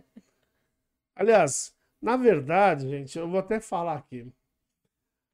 é, eu não falei no começo para vocês que estão aí, a gente, a gente tem aqui um trecho exclusivo. Tre é, depois que acabar essa, é, é, essa live aqui, depois que acabar, a gente vai gravar um trecho exclusivo que vocês vão ver a partir de amanhã no nosso canal de cortes, que é o R2 Cortes. Aí eu acho que já é um bom assunto. É... No trecho exclusivo a gente vai falar aí como aconteceu essa união aí. Ó, e o esporte ajudando. Então, quem quiser saber, amanhã só no R2 Cortes. Olha lá, Sueli, é, Sueli Rosa Maria. Ô, Su, para... aniversário é dela aniversário hoje, hein? Ô, oh, parabéns, Sueli. Tudo de bom pra você. Ó, falando esse cara é fera. Valeu, Su. É, deixa eu ver. O Luiz Fernando, com certeza, viu a Sansei, Adriano. Ah, não, tá ali conversando aí. Ah, a Sueli fala: Oi, amiga, você tá linda. É. Ah. E aqui o César lembrando todo mundo que tá aqui no, nos assistindo aqui, ó. Para quem assiste o episódio, vamos dar o like, não esqueça, ative as notificações, seguir o canal e compartilhar esse vídeo também. Não esqueça aí, dá uma força para nós. O Marcos Souza aqui dando boa noite para todos. Ele fala Marquinho. boa noite, Senseis, Jéssica e Felipe. Marquinho, boa noite. É, lá, base, é, base é forte. Lá, o Luiz Fernando Bacelar fala: base é forte, lapidada por Fossati. Deu Ipon Soremade. O que, que é Deu Ipon Soremade? Ipon é a pontuação máxima do judô, né? E o Soremade que ele colocou aqui? Soremade é. A Soremade. Soremade é o término, né? Quando você, por exemplo, termina uma aula, termina uma explicação. Soremade. Soremade. Soremade. Ah, muito legal. Tá aqui o Miguel Gentili. Fala, Miguel! Tá aqui, boa noite, Miguel, grande sensei de Mazi. Esses aí são fera. Esses aí são tudo aquela melhor idade que nós estávamos falando, ah, é. 150 anos, e praticam o judô, tudo através dos filhos. É, o, o Salles aqui falando só fera na entrevista e também aqui no chat. É, tem bastante gente. Salles tá voando, hein? Aqui a Sueli, Rosa Maria, Jéssica maravilhosa. É, é, olha lá, tá vendo? O Miguel, o Miguel Gentil falou: Eita, como fala bem, Jéssica aí, tá vendo? E ela, tá, e ela tava tímida, eu também acho que tá falando super bem. Fui pega de surpresa, gente. É, arrastamos ela aqui hoje. É, Jardel Andrade, eu já fiz isso quando eu era. Eu já fiz isso quando eu era pequeno. Brinquei de judô no jardim da escola com outro colega tomei bronca do sensei, é claro. É, quando, é, quando a gente tava falando da violência, que todo mundo acha que é só isso e não é, né? É, mas agora é sacanagem, porque agora ele fica batendo em mim nos treinos. Ah, tá é, vendo? Aí não rola, aí, né? Ele, ele tá descontando que o sensei Eita, brigou com ele lá atrás, aí. Marcos Souza tá aqui. Daniel Carlos. Grande casal de judocas, referência no ensino do judô, com qualidade oh. e credibilidade. Ô, Dani, obrigado. Eliane Martinez. Ô, pessoal, manda pergunta. Daqui a pouco eu vou ver, ver se tem perguntas, hein? Pode perguntar aí. Manda perguntas. Tem bastante, pessoal. E vamos divulgar bastante também. Isso, pro pessoal, pessoal vir aqui falar. E agora, cara, a gente. É, vamos, falar, vamos falar um pouco das competições, né, cara? Vamos, que, vamos sim. Quer dizer, uh, putz, eu quero mostrar isso 300 vezes hoje. Aliás, vamos mostrar três anos. Primeiro, eu quero, eu quero ver o livro que você trouxe aí para mim, que eu quero dar uma olhada. Fala um pouco desse, desse livro aí. Bom, esse livro, né? Eu e a professora Jéssica, nós idealizamos, porque era um sonho, é, acredito que meu e dela, desde o início, de poder ajudar a todos, aos judocas, aos praticantes, aos pais e também aos professores. Então, o que, que nós fizemos? Nós pegamos conceitos do judô, né? Conhecimento teórico, conhecimento histórico e filosófico, que já, é, já são abordados dentro de uma aula. E nós colocamos isso numa estrutura mais didática e com né, um, palavras, com frases de um entendimento melhor. Então, é um livro onde, por exemplo, uma criança de 8 anos que já consegue ler bacana, ela vai poder acompanhar o desenvolvimento dela no judô e ela vai poder levar esse livro até se tornar uma faixa preta. Então é um livro onde vai ajudar também o desenvolvimento técnico do praticante. Né? Então tem conceitos de história do judô, breves, tem, por exemplo, a ordem das faixas, é, curiosidades. Então é um livro assim que, graças a Deus, estamos tendo um retorno muito positivo. Já chegamos a enviar Rio de Janeiro, Distrito Federal, Minas Gerais, é, Rio Grande do Sul. E a, a população que está pegando esse livro, o público, são de professores. Pô, legal. E, então isso é interessante, porque eles pegam e falam, poxa, professor, é, nós temos vários, nós temos vários conteúdos, né? Nós temos internet, nós temos algumas, alguns folhetos, alguns livrinhos que, que nos mostram um pouco do judô. Só que de uma maneira tão estruturada como ficou, realmente nós não conhecíamos. E nós tentamos fazer esse livro realmente para ser algo de fácil acesso, para que o praticante ele esteja lá praticando, sei lá, num exame de graduação, vai fazer uma prova, ele pegue o livro, ele veja lá as técnicas que ele precisa saber, né? Poxa, eu sei esse golpe, sei esse. Tem a parte de fotos, visualizações, a parte de conceitos, palavras em japonesas que é utilizado. Então foi um livro é, estruturado, lógico, de acordo com todo o nosso conhecimento nesses anos da modalidade. E um livro que demorou, assim, coisas de quase um ano para ser estruturado, pra, porque passaram por diversas revisões, diversos formatos. E o nosso primeiro intuito não era nem fazer algo tão grande assim, era fazer um livro é, mais voltado até para a criança, para ajudar a criança no seu desenvolvimento. E aí os conteúdos foram aparecendo, nós fomos colocando e falamos, ó, vamos ter que mudar um pouquinho esse primeiro, essa primeira obra. E aí esse nós lançamos esse ano, graças a Deus, e já estamos com novos projetos, já está quase um saindo do forno, voltado aí sim para só o público infantil, né? Que aí vai ser um, um livro de atividades e dentro dessas atividades as crianças vão poder aprender alguns conceitos do judô, algumas palavras. E é Coisas bom que, é já- bem ilustrado, né? É. Pode falar. Coisas pode que falar já, já estão inseridas no dia a dia delas, né? Então a gente buscou trazer isso. É, mu- muito legal, porque tem bastante é, figuras, né? Que o pessoal que não gosta de ler muito, tem preguiça, que, que fica meio que autoexplicativo. Muito legal. Tá aqui, pessoal que, que. E como que acha se adquire? Que a pessoa quiser adquirir. Bom, é, pode entrar em contato com as nossas redes sociais, né? Nós toda semana, inclusive, postamos um history, um vídeo pra, com os nossos contatos. Então, através das nossas, do nosso Instagram, né? Ou o meu, arroba dimase, underline judô.fitness, ou da professora, arroba jéssica, underline judô, Jéssica Silva, desculpa, underline judô. e também através do nosso WhatsApp. Então, dentro do, do videozinho que nós colocamos, nós colocamos nosso WhatsApp porque é uma maneira mais fácil.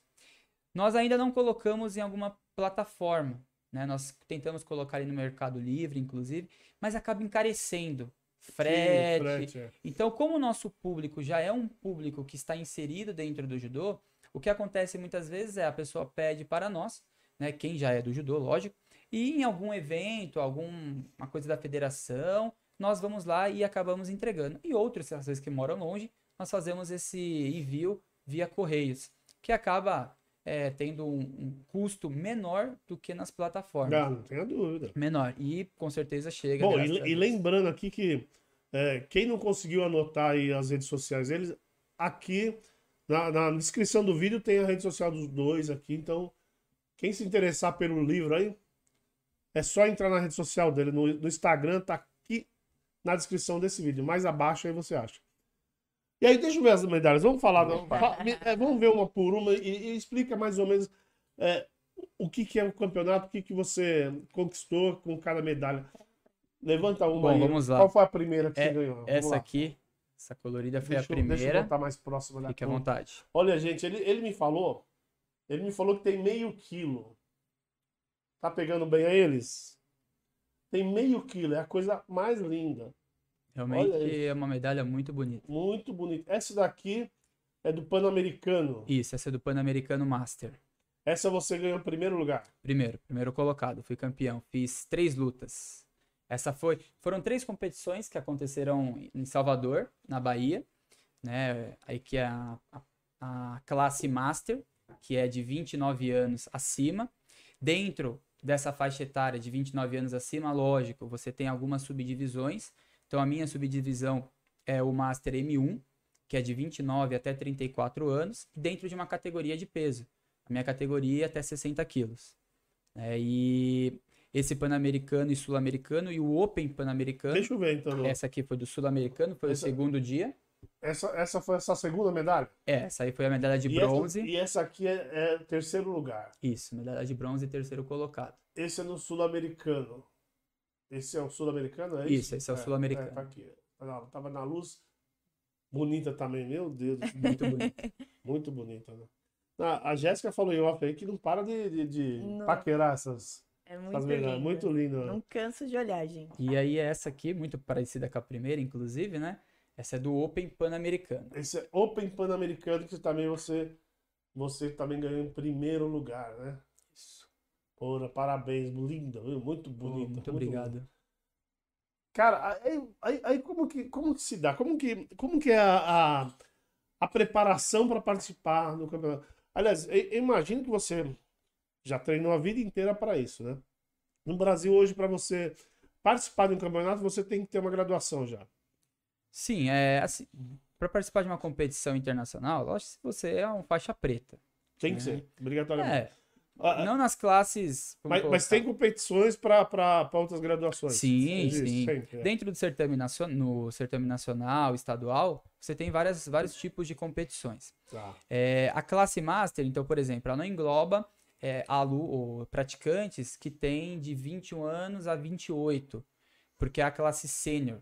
Tá? Essa classe sênior é a classe que nós falamos onde o atleta ele tem um maior destaque, porque é o momento da vida ali onde ele pode ter praticado muito tempo judô e ele já está participando de competições nacionais, às vezes fazendo parte do certame de seleção brasileira, né? E é um, uma faixa etária que te possibilita a ter, a ter treinamentos junto da seleção e ir realmente, dependendo das suas conquistas, para eventos é, mundial, é, eventos olímpicos.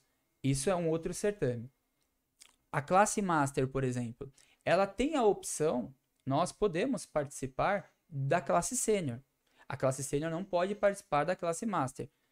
Lógico, são pessoas muito mais jovens. Sim, sim. né? Apesar de que, por exemplo, nessa competição, da, dentro da minha categoria, eu era o mais velho. Eu tenho 32, ah, os meus adversários tinham 29, 30, 31 anos. O que já faz diferença. Então, se você colocar um praticante, um judoca sênior, que é de 21 anos até 28, ele tá voando. É diferente o condicionamento É, físico. tá, eu acho que tá no, no melhor, né? Na, tá no melhor, idade, no melhor, né? exatamente. Do, Então, do condicionamento físico. Agora, da, a preparação para o judô já é outra história, É. né? e da preparação e da técnica, né? É Então, assim, técnica, né? graças a Deus, eu tive uma base muito boa com o CC Carlos e outros professores que passaram é, por pela minha formação, que me ajudaram, contribuíram com uma sementinha. Então, isso foi muito importante. É, eu já não com- compito de uma maneira, né, até um tempinho atrás, não, não tinha o pensamento de, ah, eu vou para um campeonato pan-americano. Não tinha mais isso. Você já tinha participado de algum campeonato? Não, a nível internacional, não. Mas de outros campeonatos Sim, outros sim. campeonatos, sim. Nacional, é, campeonato aqui dentro da cidade do estado de São Paulo, diversos, com, diversas competições. Fortíssimas, né? Por, por sinal. É, imagina que São Paulo deve ser bem forte. É, Aqui, é muito aqui no, disputado. no- no Brasil, quais são as capitais mais... Os estados que são mais fortes? São Paulo, Rio de Janeiro, Rio de Janeiro deve ser, porque o, o, o carioca gosta muito dessas coisas. É. né? Tanto que o jiu-jitsu hoje é muito... Lá é bem praticado. é bem mesmo. praticado. é Em todo mundo, né? Em todo, em todo o Brasil. Mas o Rio de Janeiro, realmente, muitas academias de jiu-jitsu. E judô também, então eles são fortes. São, são e fora o fortes Rio, também. São Paulo, você falou Minas Gerais, Minas também. né? Alguns estados até do Nordeste, Rio Grande do Sul.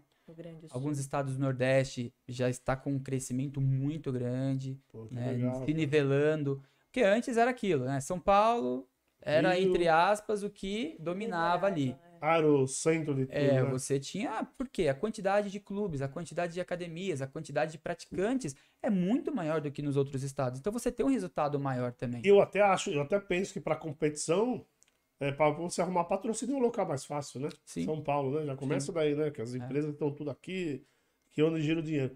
Bom, a Jéssica é sua técnica. Isso, ela me acompanhou de técnica. E Sua E como que foi essa, essa preparação antes de, de começar? Vamos bom, vamos lá, você foi lá, se inscreveu. Bom, bem, certo? bem na foi? verdade, vamos lá. É, eu nem iria. Foi tudo de última Foi hora. tudo de última hora. Mas como assim de Como- última hora, cara? Como que aconteceu? Primeiro, que eu- como eu comentei, né? é, eu não estava fazendo treinamentos competitivos. Eu treino de segunda e sexta, né, que são os horários que eu tenho disponível hoje devido ao meu trabalho. Então, eu treino de uma maneira, é, entre aspas, daquela maneira que nós comentamos, da melhor idade. Para eu me sentir bem, para eu estar aí fazendo uma atividade física, exercício. Por mais que eu treine forte, né? Tenha pessoas na academia que me estimulem Segunda e quarta. Segunda e sexta. Segunda e sexta você treina forte. Você treina mesmo. É, eu treino. Quer dizer, ele tem. Eu, eu, eu tento, é, mais ou menos. Quando eu pego ela, eu tenho. É. E é, são os dias que eu vou para a academia e aí que eu vou me permitir treinar. Só para isso. Sim. Só para isso, né? Só que eu não estava me preparando para esses eventos. Ano passado teve o Mundial, que foi em Portugal, e, e, algumas pessoas, né, pô, vamos tentar aí e tal. Só que devido à pandemia, valores, essas coisas, a gente falou, ah, não tem como, né? E aí passou. E aí nós ficamos sabendo desses eventos que iam acontecer aqui no Brasil, Salvador, Bahia. E esses três eventos, eles foram um seguido do outro. Então o Pan-Americano foi na sexta, o Sul-Americano foi no sábado e o Open foi no domingo. Caramba. Então foram três dias, assim, de intenso vigor. Mas na Bahia, o que? Foi tu, foram tudo, na, tudo na Bahia, mas é, é no ginásio lá? O que, que Então, num primeiro momento ia ser no Centro Pan-Americano. Hum. Né, que é, antes era do judô, hoje ele já não é, não pertence mais ao judô, foi um, é um centro de treinamento é, feito na frente da praia. Ia ser maravilhoso, né? Porque a gente ia, ia lutar e já ia tomar banho de, de mar. Né? O, o salzinho já, é, o salzinho já ia dar aquela relaxada. É. Só que ele é, estava passando por algumas reformas e não ficou pronto a tempo. Então a Confederação Brasileira, a Confederação Pan-Americana já tinha um plano B e eles fizeram dentro de um shopping. Né, o shopping, assim, com um espaço muito legal também. Caramba, como assim? Eles criaram ou já existia? Ex existe o esse espaço. O, esse espaço ele já existe, é um espaço, vamos colocar assim, né, um canteiro central. Ele é um redondão e de, um shopping de dois andares. Não é um shopping grande, ele é um shopping largo, comprido, mas não é um shopping de muitos andares. E nesse espaço eles conseguiram é, formar duas áreas e colocar uma arquibancada. Então era interessante porque você tinha um público variado assistindo a competição. E nós tivemos, inclusive, crianças indo no segundo, terceiro dia de judogi, porque os é. pais viram e falaram, nossa, vamos lá, vamos lá ver. Então foi uma coisa legal. E no sentido até de você competir, também foi legal. Por quê? Um shopping é climatizado. Sim, verdade. Não que o centro pan-americano não seja, mas. Imagina que lá um calor do caramba. Na frente, Tava muito quente. Tá, na, na frente de uma, de uma praia, né? Por mais que tenha lá os ar-condicionado e tudo mais, o pessoal que, iria, que ia lutar lá, que nós já vimos isso, inclusive ela já foi uma vez lutar lá numa competição, falou que era realmente muito quente. Então, para quem é, vai lutar, o judogi é quente, ele pesa no corpo, né? Você transpira mais. Então foi até legal o que aconteceu é, dentro desse shopping. E então, assim, eu não, no primeiro momento eu não ia. Até por conta que, devido à pandemia, o que, que era o maior empecilho? Você teria. Não, mas, que... mas esse campeonato foi agora, né? Foi agora, foi no mês de maio. Maio. Maio, certo? Foi maio. É, bem, Isso, foi é maio. Agora, faz, se eu não me engano, faz três, três quatro semanas. Coisas. Ah, três semanas. Recente. Foi bem recente. E só que no primeiro momento eu não ia, por quê? Nós teríamos que chegar. Era a competição, era pesagem quinta, né? Então, quinta e sexta, sábado, domingo era a competição. Nós teríamos que chegar na segunda-feira, ficar no hotel credenciado por eles, fazer teste todos os dias, sair depois de dois dias. Se desse algum pepino em relação a algum teste, você já não participava dos eventos. Ou seja, tudo que você tem investiu, você perdeu. É verdade. Né? É, outra coisa, você não poderia, por exemplo, sair do hotel para passear, para conhecer um pouco da cidade. Então você tinha que ficar no hotel. Ali. É, Putz, hotel, competição, competição, hotel. Aí não é legal. Porque quando você vai para uma não, competição dessa, chato, por mais que você esteja concentrado, lógico, mas você tem alguns momentos, né, alguns períodos que você pode se deslocar, comer em um lugar diferente, você conhecer, relaxar, né? relaxar. Então, eu não iria por conta disso, né? O custo ia ficar muito alto e a dor de cabeça muito grande. E aí, devido ao certame, as coisas foram, né, é, aliviando, não ia mais precisar da bolha e tudo mais. Aí eu fui tentar correr atrás de ver uma forma de participar. Porque também você tem um gasto, né? É uma viagem. Sim, sim, sim. Uma viagem, tá tudo tão caro. E graças a Deus, eu acho que eu sou uma pessoa assim iluminadíssima de ter amigos, né? Eu e a, e a Jéssica, de ter amigos que nos apoiaram. Eles foram os primeiros a falar, cara, por que, que você não vai agora? Abril, não é mais bolha, você pode ir lá. Agora você pode ficar, ao invés de ficar uma semana, você pode ir no dia do evento. Cara, vai, a gente vai fazer de tudo aí pra vocês irem. Então, os amigos incentivaram, né? Colocaram aquela famosa pilha. E eu falei, poxa, mas querendo ou não, não tô treinando tal, é uma coisa novidade pra mim. E enfim, mas eu fiquei focado. Aí no, nos últimas, nas últimas três, quatro semanas que antecederam os eventos, aí eu comecei a treinar mais forte. Então eu comecei, por exemplo, a fazer lutas, é, tentando com, colocar um vigor maior, uma movimentação a mais, tentar fazer técnicas, né, com algumas alterações. Terminava o treino, essa aqui falava, vai, vem, me joga. Tadinha dela, ficava jogando, jogando. Apanhou pra jogando. caramba. Muito, nossa senhora. Eu falava, não, você tá morta, não tem problema, me joga. pá. Então eu fui dentro de um mês me preparando, lógico, não é o essencial, né? Não, não foi o. Ajudou, ajudou, mas eu deveria ter feito isso muito mais tempo. Só como eu falei, como eu tive uma base muito boa, e eu sou um pouquinho mais intrinsecamente competitivo, eu fui. Vamos Fui. ver. Fui, vamos ver. É, fui muito focado, tive assim. Chega até a dar, um, dar uma emocionada, porque eu tive antes de uma competição, até o Miguel que está aí é, participando, e ele me cobriu numa das minhas aulas da academia, ele, a professora Giovana. É porque eu também deixei as aulas aqui, eu tive que conversar com as escolas, expor o, o caso, falar, olha, não é algo que acontece, mas é algo que eu, que eu quero participar, e as escolas super entenderam, né? Os professores também super entenderam, falaram, meu, vai que é o seu momento. Vai que eu tenho certeza que vai, vai acontecer muitas coisas boas. E, nossa, teve mensagem de criança, da, da turma me mandando Putz, vídeo. grilo. Puta, Nossa, desmoronei. foi. Um dia eu tava no hotel, assim, à noite, chegou o vídeo da molecada da minha turma. Então, Aí ferrou, né? não, aquilo inflou, inflou. Tá, Eu cheguei na sexta-feira pra lutar, fiz lutas muito boas, é, com adversários fortíssimos. É, assim, é, tinham na primeira, no primeiro dia eram sete competidores na minha categoria. Então eu fiz três lutas. né? A primeira luta foi uma, uma luta muito difícil, que era um dos mais concorridos da categoria. Inclusive, nós fizemos a primeira luta da sexta, a primeira luta de sábado. Eu ganhei na sexta e ele ganhou no sábado. É que no sábado eu acabei sendo terceiro por conta dessa derrota. E ele foi o campeão, né? E ele acabou sendo o campeão. E aí, no domingo, nós fizemos a final. Então foi assim, era, era o. Foi aquele super. A gente super criou uma amizade, e isso foi muito. Mas quant- quantas lutas foram no total? De, de Ah, uma só, eu digo, dessa, dessa que você lutou com eles, você- quantas lutas que você fez? Eu fiz nos três eventos, juntando, oito lutas. Ah, putz, Eu fiz três na sexta, duas no sábado e mais três no domingo. puxado, hein? Puxado. Puxado puxado. porque são- foram adversários fortíssimos que eu nunca tinha lutado, né? Mais novos do que eu, alguns com, as mesma, com a mesma idade, mas alguns mais novos, que têm uma preparação melhor que a minha, né? Porque eles ainda, assim como eu, competem a categoria sênior, uma categoria baixa, top.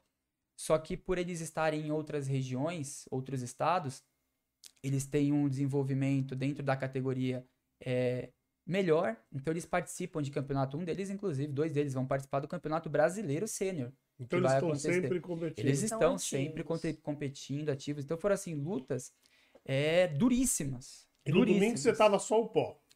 Ah, eu Imagino com muita dor, né? Dor eu tenho até hoje. Eu não teve... É, Então, porque com muita dor, cansado, né? E, e junta muitos fatores, né? É, além do cansaço físico, é, tem aquela pressão psicológica, porque a primeira competição internacional é uma competição. Putz, vira uma responsabilidade. Exatamente. Então, assim, é, ele teve muito. é, teve que trabalhar muito isso. Então, ele foi com pensamento para essa competição e a gente foi muito conversando é, durante a viagem, né? Lá no, dentro do avião. Ele falou assim: se eu sair de lá com uma medalha, que seja de bronze, eu já tô feliz. Das três competições, verdade. se eu saísse com uma medalha de bronze, eu já tô feliz. E participou de três competições e trouxe E medalhou três. as três. Puta, que legal. Isso cara. foi. É, é o que eu falei. Eu falei para todos, inclusive lá da academia, os meus alunos. Cada medalha dessa aqui tem a energia tem um incentivo, tem um treinamento, tem uma palavra amiga. Porque eu ganhei isso por conta deles. Se eu tivesse sozinho primeiro, sem ela, e desde o início eu falei, porque por ser uma viagem cara e tudo mais, é, eu falei assim, ficar alguns dias fora, ela também dá aula, então é complicado os dois Os se ausentarem. se ausentar. né? E eu falei assim, eu não vou se você não for. Então era algo que eu estava sentindo. Por quê? A- uma pressão psicológica é grande. Você está indo para evento internacional. Na minha Sim. categoria não tinham atletas de outros países. Mas na grande maioria das categorias tinham. Do Chile, da Argentina, Estados Unidos, tinha da Jamaica. Então é uma competição diferente, é algo diferente. E a energia de todos eles me motivando e até falando, cara, vai pra lá pra se divertir. Faça o seu melhor, mas vai se divertir. Se trouxer medalha, a gente vai ficar super feliz, mas se não trouxer medalha, eu vou ficar mais feliz ainda. Então, é uma coisa que você vê que até. Sim, mas é muito legal. É, é- cara, é, é algo que, é- que nós vivemos. Sem esse É apoio o não tem jeito. né? verdadeiro judô. É o, é o verdadeiro judô. Sim, sim. É o verdadeiro judô. Inclusive, lá nós fizemos o verdadeiro judô. Porque, lógico, na primeira competição, eu almejava muito essa medalha. Ser campeão pan-americano. Almejava muito. Então eu vou te perguntar, antes de você terminar a sua história, depois você termina, Pode, pode finalizar. quando você recebeu, o que, que, você sentiu, cara? Olha, não. Acho que eu não tenho nem palavras. Deve ser uma emoção Eu, indes- indescritível. cara, você pega, o pessoal coloca a medalha, você. Bem, na verdade, você não cai na real naquele momento. É, eu ia perguntar, bom, você acabou a luta ali, você ganhou, você sabia que você- a medalha era sua, Você não. mas até você receber, sua cabeça não... Não, at- até depois que eu recebi, eu não. Você vai começar a cair em si quando você vê as pessoas conversando com você, Para- Parabenizando. é, parabenizando. é, depois que você chega, você pega a medalha, você vê, você fala, pô, participei. Aí você começa a rever as suas lutas, né? Começa a lembrar de algumas coisas, porque até então você está muito concentrado. Sim, E até então você ainda tem mais dois eventos pela frente. tinha que continuar concentrado. Tinha que continuar Mas, concentrado. mas a- os outros dois eventos, eu sigo. é, lógico, eu sei que foram duros tanto quanto, mas eu sigo, psicologicamente para você foi mais fácil. Não, Mesma coisa. não. Foi mais punk. Precisei dar umas broncas, viu? Principalmente A técnica funcionou. Oh, É, isso aí mesmo. Lá eu, graças a Deus, assim, no primeiro dia, inclusive eu achei que eu tava muito tranquilo demais. É, pessoal lá na área de concentração, ela tava sentada lá com a gente, inclusive, e eu tava, o pessoal tudo já praticando ali, fazendo aquecimento e tal, os meus adversários fazendo aquecimento, e eu fora, sentado. Pensando. Esperando. E, E ela, ali, você não vai se aquecer não? Tô tranquilo, daqui a pouco eu aqueço. Cheguei, fiz o alongamento uma meia hora antes, né? Não dá pra fazer isso também, senão você acaba falando fisiologicamente, você perde um pouquinho da sua força e tal. É, então eu fiquei na minha. E observando. E aí, graças a Deus, ajuda dela, ajuda do pessoal, eu fiz muito, mu- lutas assim muito legais, muito, muito boas e que fizeram eu chegar nesse objetivo que era o principal. Aí o que aconteceu? Involuntariamente, isso é uma coisa psicológica, você dá uma relaxada. Você fica atento, porque você sabe que ainda tem mais dois eventos. E os adversários, eles iam se manter nas, no, Mas você acha que você deu uma relaxada porque você conseguiu o que você queria? É isso? E sim, Isso. que é, Ah, esse era o tá. meu objetivo. Eu falei, eu quero trazer uma medalha. Eu preciso trazer uma medalha. Eu vou trazer uma medalha. Eu tava assim, eu vou trazer uma medalha. E eu consegui. Então, deu uma certa relaxada. Só que não é só a relaxada. Você tem outro lado. E outro lado qual que é? Os adversários que perderam, eles querem ganhar. Sim. E o pessoal estuda. E aí, isso. Daí os caras já têm uma outra visão de você. Exatamente. Você, competidor, você falou, pô, eu vou pegar esse cara, eu já tenho que Porque pensar diferente. Já vou mudar o meu estilo de luta com ele. Até o primeiro dia, o pessoal competia no certame nacional. Eu não. Ninguém me conhecia, Hum, sim. né? Esses que participam, principalmente o pessoal lá que... Esses garotos que eu lutei, que são Mas mais você de fez cima. isso, você, vo- eles, é, como a Jéssica acabou de falar, eles tiveram que estudar você e mudar, eles já tinham perdido pra você, mudar o jeito da luta. Você, você mudou o seu jeito para justamente para às vezes é, ferrar eles, vamos usar esse termo, vai? É, não, é a parte tática, né? É, daí você tática. falou assim, eu não vou fazer do mesmo jeito, porque senão eles já vão saber. Você, você Então, foi teve nisso, esse pensamento? Não? foi nisso que eu acho que eu errei. Eu não... Como a gente deu uma certa relaxada, eu estava concentrado, mas alguma coisa não estava encaixado. E essa coisa de, nossa, amanhã eu tenho que tentar dar uma mudança. Isso não, não passou. Hum, Pra eles passaram. sim. Então foi muito mérito, principalmente do, do atleta que eu lutei a primeira. É, foi muito mérito dele. Ele fez uma luta comigo que ele não deixou praticamente eu segurar no, no judogi no kimono dele. E eu caí, acho que com dois minutos, três minutos, quase três minutos de luta, uma coisa assim. E caí numa técnica que às vezes é uma das minhas principais. Na hora que eu caí, eu até fico no chão, assim, no tatame, né? Eu, nossa, não acredito que eu caí nisso. E isso me deixou um pouquinho chateado. E aí eu saí, eu- aí ela veio em cima, meu, você vai disputar terceiro. Vambora, é outra luta. É mais uma luta dura. E se motive, não sei o que lá, blá blá blá. E, mas eu, e como tinha um espaço, como tinham muitos atletas lutando, você tinha um espaço maior de descanso. Às vezes chegava de 30 minutos esse espaço. Puro, você acha muito? É. Ah, pra nós que às vezes vamos. É 30 que nós, às vezes, É? tem A gente tá competição. acostumado, né, com competições que são assim, ah, você tem cinco minutos pra descansar pra próxima luta. Caramba, 30 minutos pra mim é muito pouco. É, então, aí ela, um, um outro professor que, inclusive, o filho dele ele- e ele, né, competiram, que são de São Paulo, que a gente já Criou tinha uma- se encontrado aqui em alguns eventos, mas não tinha um contato de amizade. E lá nós fortalecemos esse, esse vínculo, né, que foi muito bacana. Aliás, não só com ele, mas com todos os atletas. Nós fizemos uma amizade muito grande. Hoje a gente troca mensagem no WhatsApp, sabe? Um ajuda o outro. Então isso, isso foi muito bacana. A, a classe master, ela te permite a isso. Né? Você está dentro do- de uma área de competição, você vai dar seu melhor. Sim. Se tiver que suar sangue pra ganhar, você vai suar sangue. Mas acabou a competição, acabou a luta, cara, é, é o seu amigo. Profissional, vai só- É, puramente profissional. Sim. Acabava a luta, a gente abraçava, pô, cara, boa luta, sabe? Parabéns. Fica chateado? Lógico que fica. Você Você perdeu. perdeu. Na Você tá próxima te competição, é, tem aquela coisa, ó, na próxima te próxima pega. É. Você entendeu? Então isso tem, lógico, e você fica chateado. E eu, como eu falei, eu sou competitivo. Eu sempre fui a minha vida inteira competitivo. Então, eu fiquei com aquilo meio. Não, não, não caiu bem, não digeriu. Aí ela me levantou. Falou, não, vamos pra cima, vamos pra cima. Peguei um adversário duríssimo também.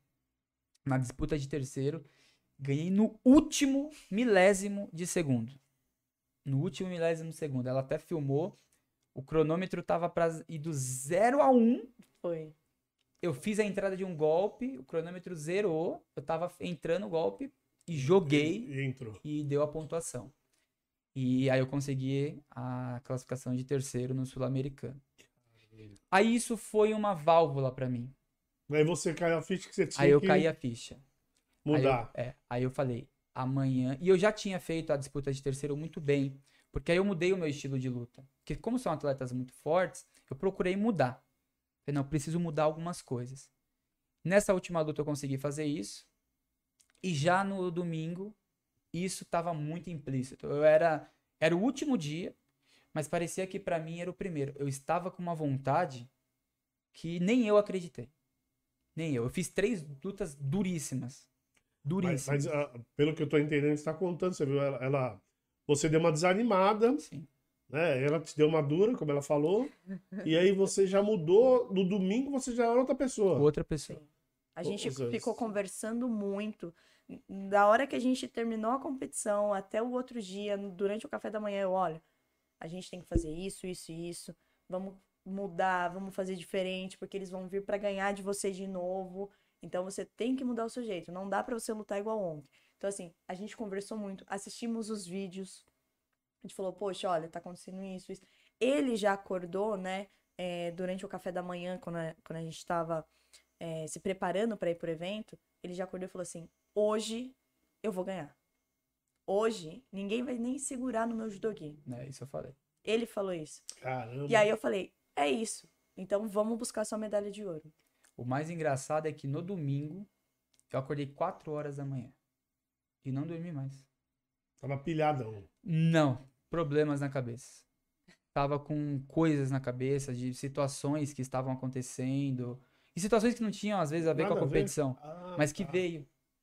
E aí o que acontece? Tinha todo final de dia, eles faziam a, a, a classificação, né? Como que a, a- o, chaveamento. E de sábado para domingo, o chaveamento não saiu no horário. Saiu um pouco depois. Como a gente tava muito cansado, a gente acabou dormindo mais cedo. Então deu três e meia, quatro horas da manhã, eu acordei. Aí ela acordou junto. Ela falou, vê se saiu a, a chave. Aí eu falei, ela falou, "Cê pode ver? Aí eu falei, ah, pode. Eu já conheço todo mundo, eu vou ter que lutar. Né? Eu falei, vê. Aí ela pegou o celular e fez assim, nossa. Pô, daí você já falou, ferrou. Aí eu falei, tá, com quem que eu vou a primeira? Ah, meu Deus do céu. Putz, vai com o Daniel. Eu falei, nossa, não acredito. Daniel não, era o Thiago. o Thiago. Falei, nossa, Que foi o menino que ele disputou a final no primeiro dia. no primeiro dia. Ah, Aí eu falei, tá nossa, vamos cara. lá. Aí eu falei, se acontecer de eu passar, quem que vai? Imagina Daniel. como o cara devia estar, né? Daniel, eu falei. Tá, então se eu vou pegar ele ou ele, o que eu fiz a, prime a primeira luta de sexta e sábado, eu posso encontrar na final, que é o, o Ronald. Sim. Ah, legal. Tá bom. Vambora. Nessa calma. E eu- Não tem, Foi, foi nessa calma. Eu Não falei tem- não assim tem o que fazer. Você vai conseguir. não tem o que fazer. E, e deitei. E, e virava para um lado e virava para o outro e eu não dormi. Eu acordei 4 horas da manhã. Fui lutar 11, meia, meio-dia, por volta Foi. disso. E eu até falei pra ela, falei, nossa, eu não sei se eu vou aguentar hoje. E quantas lutas foram no domingo? Três. Três também? Três lutas. Foram três lutas. Bem. E eu falei, não sei se eu vou aguentar hoje. E foi a minha melhor competição até hoje. Cara, Minha melhor. Eu fiz lutas duríssimas, lutas que demoraram dois, três minutos pra terminar, que foram até um tempo extra, mas que eu consegui obter o êxito. E, novamente, a energia de todos. Eu tive um pessoal que, por exemplo, a cada dia eu terminava de competir, o pessoal me ligava via vídeo. E ligava assim, em grupo, Todas as sabe? competições. Todas as competições. Então isso motivava muito. É, então isso é Isso bom. é. É união, né? É, não. Ó, eu, eu, eu vou, eu vou falar de novo, eu já falei isso 300 vezes, mas parabéns Agradeço. pelo, pela lutas, pela, pela luta para chegar lá e pela luta no, no judô mesmo. E medalhas lindíssimas, aliás, eu até cometi aqui uma maldade pessoal que tá só escutando a gente nas, nas plataformas de áudio, mas vocês estão só escutando, vocês procurem assistir esse vídeo e eu também vou pedir a licença para depois tirar umas fotos e também vou colocar lá no nosso, no nosso Instagram. Ah, pode sim. Ficava, fico muito feliz. E, cara, e você. E, aí- e aí? E, aí se animou? Agora vai, vai participar de outras ou, ou não? Aliás, antes de você responder isso, a pergunta foi: teve alguma premiação financeira ou não? Não, Nada. Não, in- é, in- infelizmente, né, o, o judô nesse aspecto, é, ele acaba não sendo um esporte que financeiramente, assim como os demais, né, tirando, vamos colocar assim, esportes... Futebol. Futebol, até, né, vamos colocar assim, esportes de alto rendimento, uma equipe de vôlei, Sim, por ser sim. esporte individual, é, não tem o seu reconhecimento assim financeiro. Então assim, saiu é, os eventos através de pessoas que estiveram muito próximas de apoiadores, né? Saiu também uma parte nossa, mas que o retorno é aquilo. Isso aqui, o que nós vivemos lá, não tem valor que pague. Não tem. É melhor do que dinheiro. Não tenha dúvida É, disso. é uma história. É, É uma história. É, o, o que eu digo do financeiro, eu acho importante também, justamente para quem não tem condições de, de se manter na- nas competições. Sim. Pô, você, você conseguiu apoiadores. Tem gente que não consegue. Então, eu acho que ó, uma premiação já ajudaria a, a pessoa continuar participando, né? A, a competindo.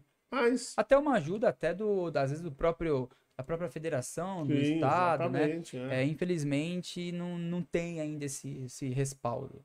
Mais a categoria principal, né? E aí, a, a resposta: você é, pensa em continuar participando desse tipo de não? Então, mo- motivou, né? Eu já tinha participado esse ano da Copa São Paulo, que é a maior competição da América Latina. Né? Participei tanto na classe Master como na classe Sênior. E eu havia sido campeão na classe Master. Né? Fiz, fiz uma luta. Tinha eu e mais um atleta aqui em São Paulo. É, mas até então, eu estava tranquilo. Porque eu ia participar das mesmas competições que eu sempre participava. Fui nesses três eventos, mais duas medalhas de ouro, uma de bronze. Semana passada, teve o Paulista Master, foi Tapecerica da Serra. Fiz três lutas, fui campeão. Ouro, legal. Então, dentro do ranking nacional da classe Master, eu estou em primeiro.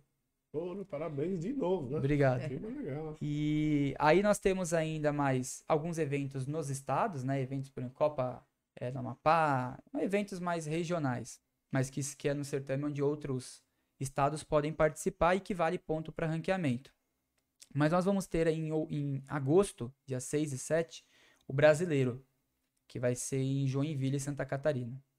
Então esse eu já estou mexendo os pauzinhos para eu conseguir participar bem né? Até os meus treinamentos, já estou tentando dar uma, algumas modificadas é, para participar.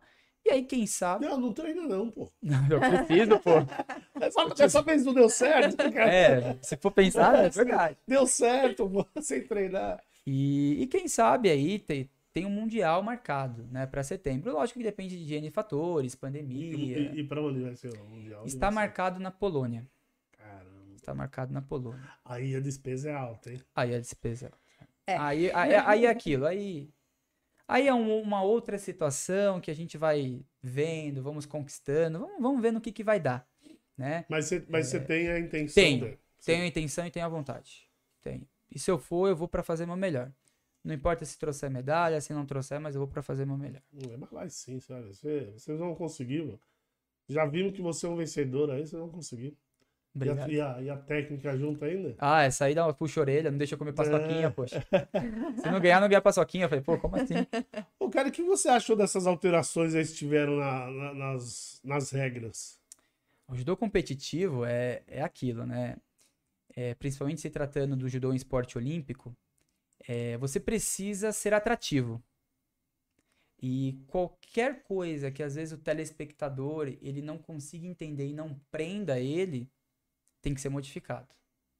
Por exemplo, então, uma regra que eu achei. Eu, oh, desculpa, eu não sou profissional. Imagina. Mas que eu achei muito idiota e que eu acho até importante pro, pro, pro lutador, no caso, é a história de você arrumar o kimono. O judogi, sim. É, e mulher, nem, o cabelo também, né? sim, né? A mulher não, o homem também que tem cabelo comprido. Isso eu acho, eu, eu o judogi, o, o kimono, eu acho importante o cara arrumar, porque eu acho que ele tiver mais folgado, é mais fácil o cara pegar, não é isso? Também, também. Então, Facilita. Não, não faz parte, sei lá, da tática ou da técnica você arrumar. Taticamente. Aí, aí, os caras mudam? Você não pode, só pode arrumar uma vez, agora é isso, né? É, você, ah, eles pedem pra você arrumar uma vez, né? Se você, por exemplo, se deu uma T, que é aquela pausa por alguma situação que aconteceu, você tem que voltar na posição inicial e tal. É, se você não ali arruma, deixa o seu judogi aberto ou o cabelo bagunçado, involuntariamente, aí você vai lá, ganha uma punição, que é um shido, no caso. E, mas assim, alguns atletas utilizam, utilizavam é, essa coisa de desamarrar o judogi, né? Porque uma coisa é o sair da faixa, né? Ali você vai, coloca para dentro e pronto, não precisa estar tá perfeitinho, coloca para dentro e pronto. A outra coisa é durante uma luta você tá ganhando e para perder uma parte do tempo, você dá uma desamarradinha na faixa, a faixa cai, aí você ganha uns minutos, você ganha descanso. O tempo vai estar tá parado da luta, é mas você ganha descanso. É. Então isso ajuda o atleta. E aí fui falando particularmente. Eu mesmo, algumas vezes em algumas competições, é, não só em questão. Faixa eu nunca cheguei a desamarrar. Mas é, você, por exemplo, às vezes deu uma batida na sua perna. Você dá uma, uma valorizada. É um jogador de futebol, vamos colocar assim. Às vezes está cansado. Aqueles 10, 15 segundos a mais, ele vai te dar um suporte maior ali se você está no final de uma luta. Então, é, de certa maneira, é, torna o judô mais dinâmico. É, mas eu, eu, não vou lembrar, porque primeiro eu, eu, sou ruim de lembrar, mas tem uma regra também, tem um golpe, que até tem um brasileiro que foi campeão sul-americano também, se não me engano, que ele, ele falou que era a técnica principal dele. Deve ser o seu o, o que falam que é o seu coreano. Não e aí ele é não, pode, e não pode mais e não pode mais utilizar. Pô, isso também não mina.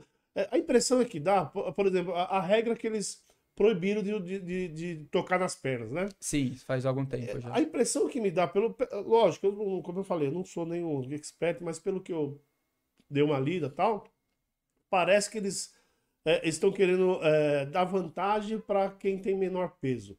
E aí eu já fico pensando se não é, é, é até, até falaram isso também, alguém falou, que, que é que eram os japoneses, porque tinha, tinha falou que tinha uma tinha uma, uma, uma técnica que pegava pela pé e tinha brasileiro. Teve, tinha um brasileiro aqui famoso até, que eu falei, não vou lembrar o nome, que ele jogava o, ja- o japonês longe, o japonês pequenininho, ele fortão.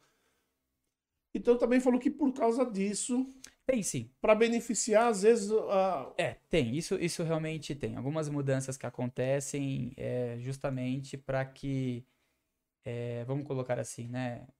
Nações, países, atletas é, tenham mais dificuldade em lutar, vamos colocar assim, com o japonês. Porque o japonês é muito técnico, é muito clássico. Por mais que ele varie algumas coisas, ele é clássico. O judô é- no Japão é o judô, é o judô berço. E você pega, por exemplo, às vezes países da Europa que o pessoal fazia muita catada de perna. E só fazia isso. Então ficava, ficava, ficava. E aí, opa, peraí. O judô não é isso. Vamos voltar. Então vamos tirar isso. Não pode mais. pode mais, né? Aí, Punição hoje, né? punição. É hoje é punição. Então, é, mas é aquilo. Muitas das regras que são mudadas em todos os esportes é por conta de dentro de um evento, principalmente olímpico, que você tem a transmissão, você tem que prender o telespectador. Porque senão não, não compensa. É mídia, é dinheiro. Cada centavo na televisão vale uma grana. É. Então você precisa aprender. Antigamente, por exemplo, tinha a pontuação Koká, é, que, é, Koká, Yuko, e o Azari e o Ippon. Eram quatro pontuações. Hoje não, hoje é o Azari e Ippon. Por quê? Poxa, mas ele caiu. Ah, mas ele, não, é porque ele caiu de glúteo, né? E então esse é um Koká. Não, mas ele caiu de lado. Não, ele caiu de lado, aí é uma outra pontuação. E cada pontuação tinha o seu valor. Então, para a pessoa que é leiga, lá, nossa, mas ele caiu, aí não deu pontuação, mas agora ele caiu, foi de costas, mas deu uma pontuação, não é Ipom, não ganhou uma luta. Então fica confuso, ficava confuso. Mas agora também, agora, agora por exemplo, você, você caindo, você não pode botar apoiar. Não pode. Nem cotovelo, nem mão. É. E também não fica confuso isso? É claro, se você apoiar, não tem muito o que fazer, né? É bem claro, quando o atleta cai e apoia o braço. E isso também, é, é- essa coisa de apoiar o braço, é uma coisa importante. É, por quê? Ele vai ser, entre aspas, punido porque ele apoiou o braço e vai levar a, a o adversário leva a pontuação. Toda vez que você cai e você apoia o braço ou a mão antes do seu corpo, o risco de você ter uma lesão é muito grande, de Sim, cotovelo, sim. de ombro. E quando a criança ela vê isso, quando o praticante do judô que está iniciando, ele vê isso, pô, ele foi cair, mas colocou a mão. Eu vou colocar a mão. Só que estamos falando de um atleta. Um atleta ele é fortalecido, ele faz musculação, faz Sim, seu sim. treinamento físico. Talvez apoiar o braço ali para ele não vai ter nenhum problema. Mas se você pegar uma criança, um adolescente, um praticante que está iniciando no judô, ele pode lesionar gravemente. É, mas a, maioria das regras que foram alteradas, eles alegam exatamente isso, né? É, inclusive, essa técnica que eles retiraram foi justamente por conta disso, pela integridade física da, É. do atleta. Sim, sim, Então, sim. assim, é, o judô a gente tem que pensar nisso, porque nós temos o público infantil assistindo. É, principalmente quando é época de Olimpíadas, né? Nossa, que todo mundo mundo cresce, então uma criança vê, exatamente, é, apoiando as mãos e vê que aquilo não teve punição, não teve nada, ela fala, poxa, eu vou também vou fazer, porque a criança ela tem aquilo, né, de querer imitar aquilo que ela vê na televisão. Sim, exatamente. Então, assim, é, querendo ou não, isso é para prevenir a integridade física do atleta. E também estava acontecendo muitas lesões por conta disso. Então, realmente, se você for olhar é, de uma certa maneira, foi bom, né, você ter isso. Porque aí você vai é, condicionar as pessoas a, a, a cair corretamente, né? É, dentro de uma competição, ela, querendo ou não, quando ela passa na televisão, aquilo ali para criança é o exemplo, né? Vamos colocar assim, ela quer fazer igual. Então, realmente, isso é de proteger a integridade física da criança, do atleta em A criança si. pode ver que pode se safar colocando a mão no sol. É, É, isso é. A, a Rafaela Silva também colocou, é, fez um post, também ela não gostou das alterações. Ela também. Mais uma, né? Aliás, eu vi bastante gente reclamando dessas alterações da- das regras. Eu acho complicado. Mas qual que é a lesão mais recorrente do, do, do judô? Olha, é, que é joelho Ju- e é. ombro, né? Joelho. joelho, ombro são. É, né? articulações que você acaba forçando mais. Né? É. Tem um desgaste maior, vamos colocar desta maneira. Você trabalha muito a parte superior. Ombro você faz todos os movimentos. Todos os movimentos. Joelho você também, por a- pela alta carga, né, de repetição, de fazer exercícios que você tem que levantar a pessoa. Então são articulações que você acaba tendo um desgaste maior. E aí, se você, lógico, não tem um fortalecimento durante a prática da atividade física, se você já tem uma propensão a ter certos tipos de lesões, né? Porque às vezes você, por exemplo, não, não teve uma ingestão de cálcio legal na sua infância. Isso vai se refletir algum, algum dia na Sim, sua vida. Isso acontece com ela. Eu, eu dei esse exemplo que acontece com ela. É, muito, muito. às vezes você, você fala, como assim você se machucou todo? Você, Meu, como assim? Você não fez nada. Então, é, depende muito de cada biotipo, depende muito de cada condição física do praticante. É. Eu, eu, eu imagino, eu imagino que, que deve ser bem dolorido. Mas lógico que você fazendo a, tec, a técnica corretamente, você minimiza esses danos, né? Com Sim. certeza. É, com isso é certeza. importante ser dito, que é pra ninguém achar assim, putz, eu vou lutar judô, eu vou me ferrar. E principalmente caindo corretamente. O cair é o principal. É a base, né? Vamos ver aqui. É, aqui o, o mesmo pessoal aqui falando, pergunta nenhuma. É, Daniel Carlos, eu acho que o, é, o Daniel Carlos falou que foi uma honra lutar com, com o Sensei Felipe. Tá aqui a Kira. Ô, Ô, Kira. Danizinho. A Kira dando saudades, beijo grande para a melhor diretora aí, já tá dando mandando um beijo para nossa diretora aí. E a diretora já respondeu. Diretora é rápida. Rápida. é, o negócio aqui tá ligeiro, mas pergunta, pessoal. Eu acho que nós deixamos tudo muito claro aqui, né? Eu acho que não teve muita pergunta, mas teve bastante gente aqui. Bom, como eu sempre falo, né? A gente tá indo para os finalmente. Não, não esquece, gente. Acabou aqui, nós vamos fazer a gravação do trecho exclusivo que vocês vão ver amanhã. A partir é lá para o final da tarde, só no R2 Cortes, beleza? E também não esquece de dar o like nesse vídeo, se inscrever no canal, compartilhar e ativar as notificações. Não esqueça, ajude-nos. O que eu sempre falo, eu vou até pedir para os dois fazer separadamente, né? É, aliás, eu já até fiz isso com a Jéssica. É, se você, você tem alguma mensagem para passar, algum conselho que você queira dar para seus alunos, uma mensagem que você queira passar para o pessoal que está nos assistindo. Olha, eu acho que a principal mensagem, né, é que todos procurem, independente do esporte que pratica, independente da vida que você leva, mas vou até sair um pouquinho dessa parte esportiva, mas que você tenha mais empatia com uma outra pessoa, né, com a sociedade, que você tenha respeito, porque eu acho que isso é o principal. Você precisa respeitar as pessoas, é, você não, não tem que criar algum tipo de preconceito. Eu acho que a, a população, o ser humano, ele precisa disso hoje. E ele precisa que, que você entenda também que você tem pessoas do seu lado e que o, você sozinho não consegue fazer as coisas. Você tem a sua própria luz, você tem os seus próprios passos, mas você depende de pessoas. Você depende de uma sociedade, você depende da sua família Sim. né? Então, acho que o, o principal recado é, sabe, continuem valorizando o que vocês têm.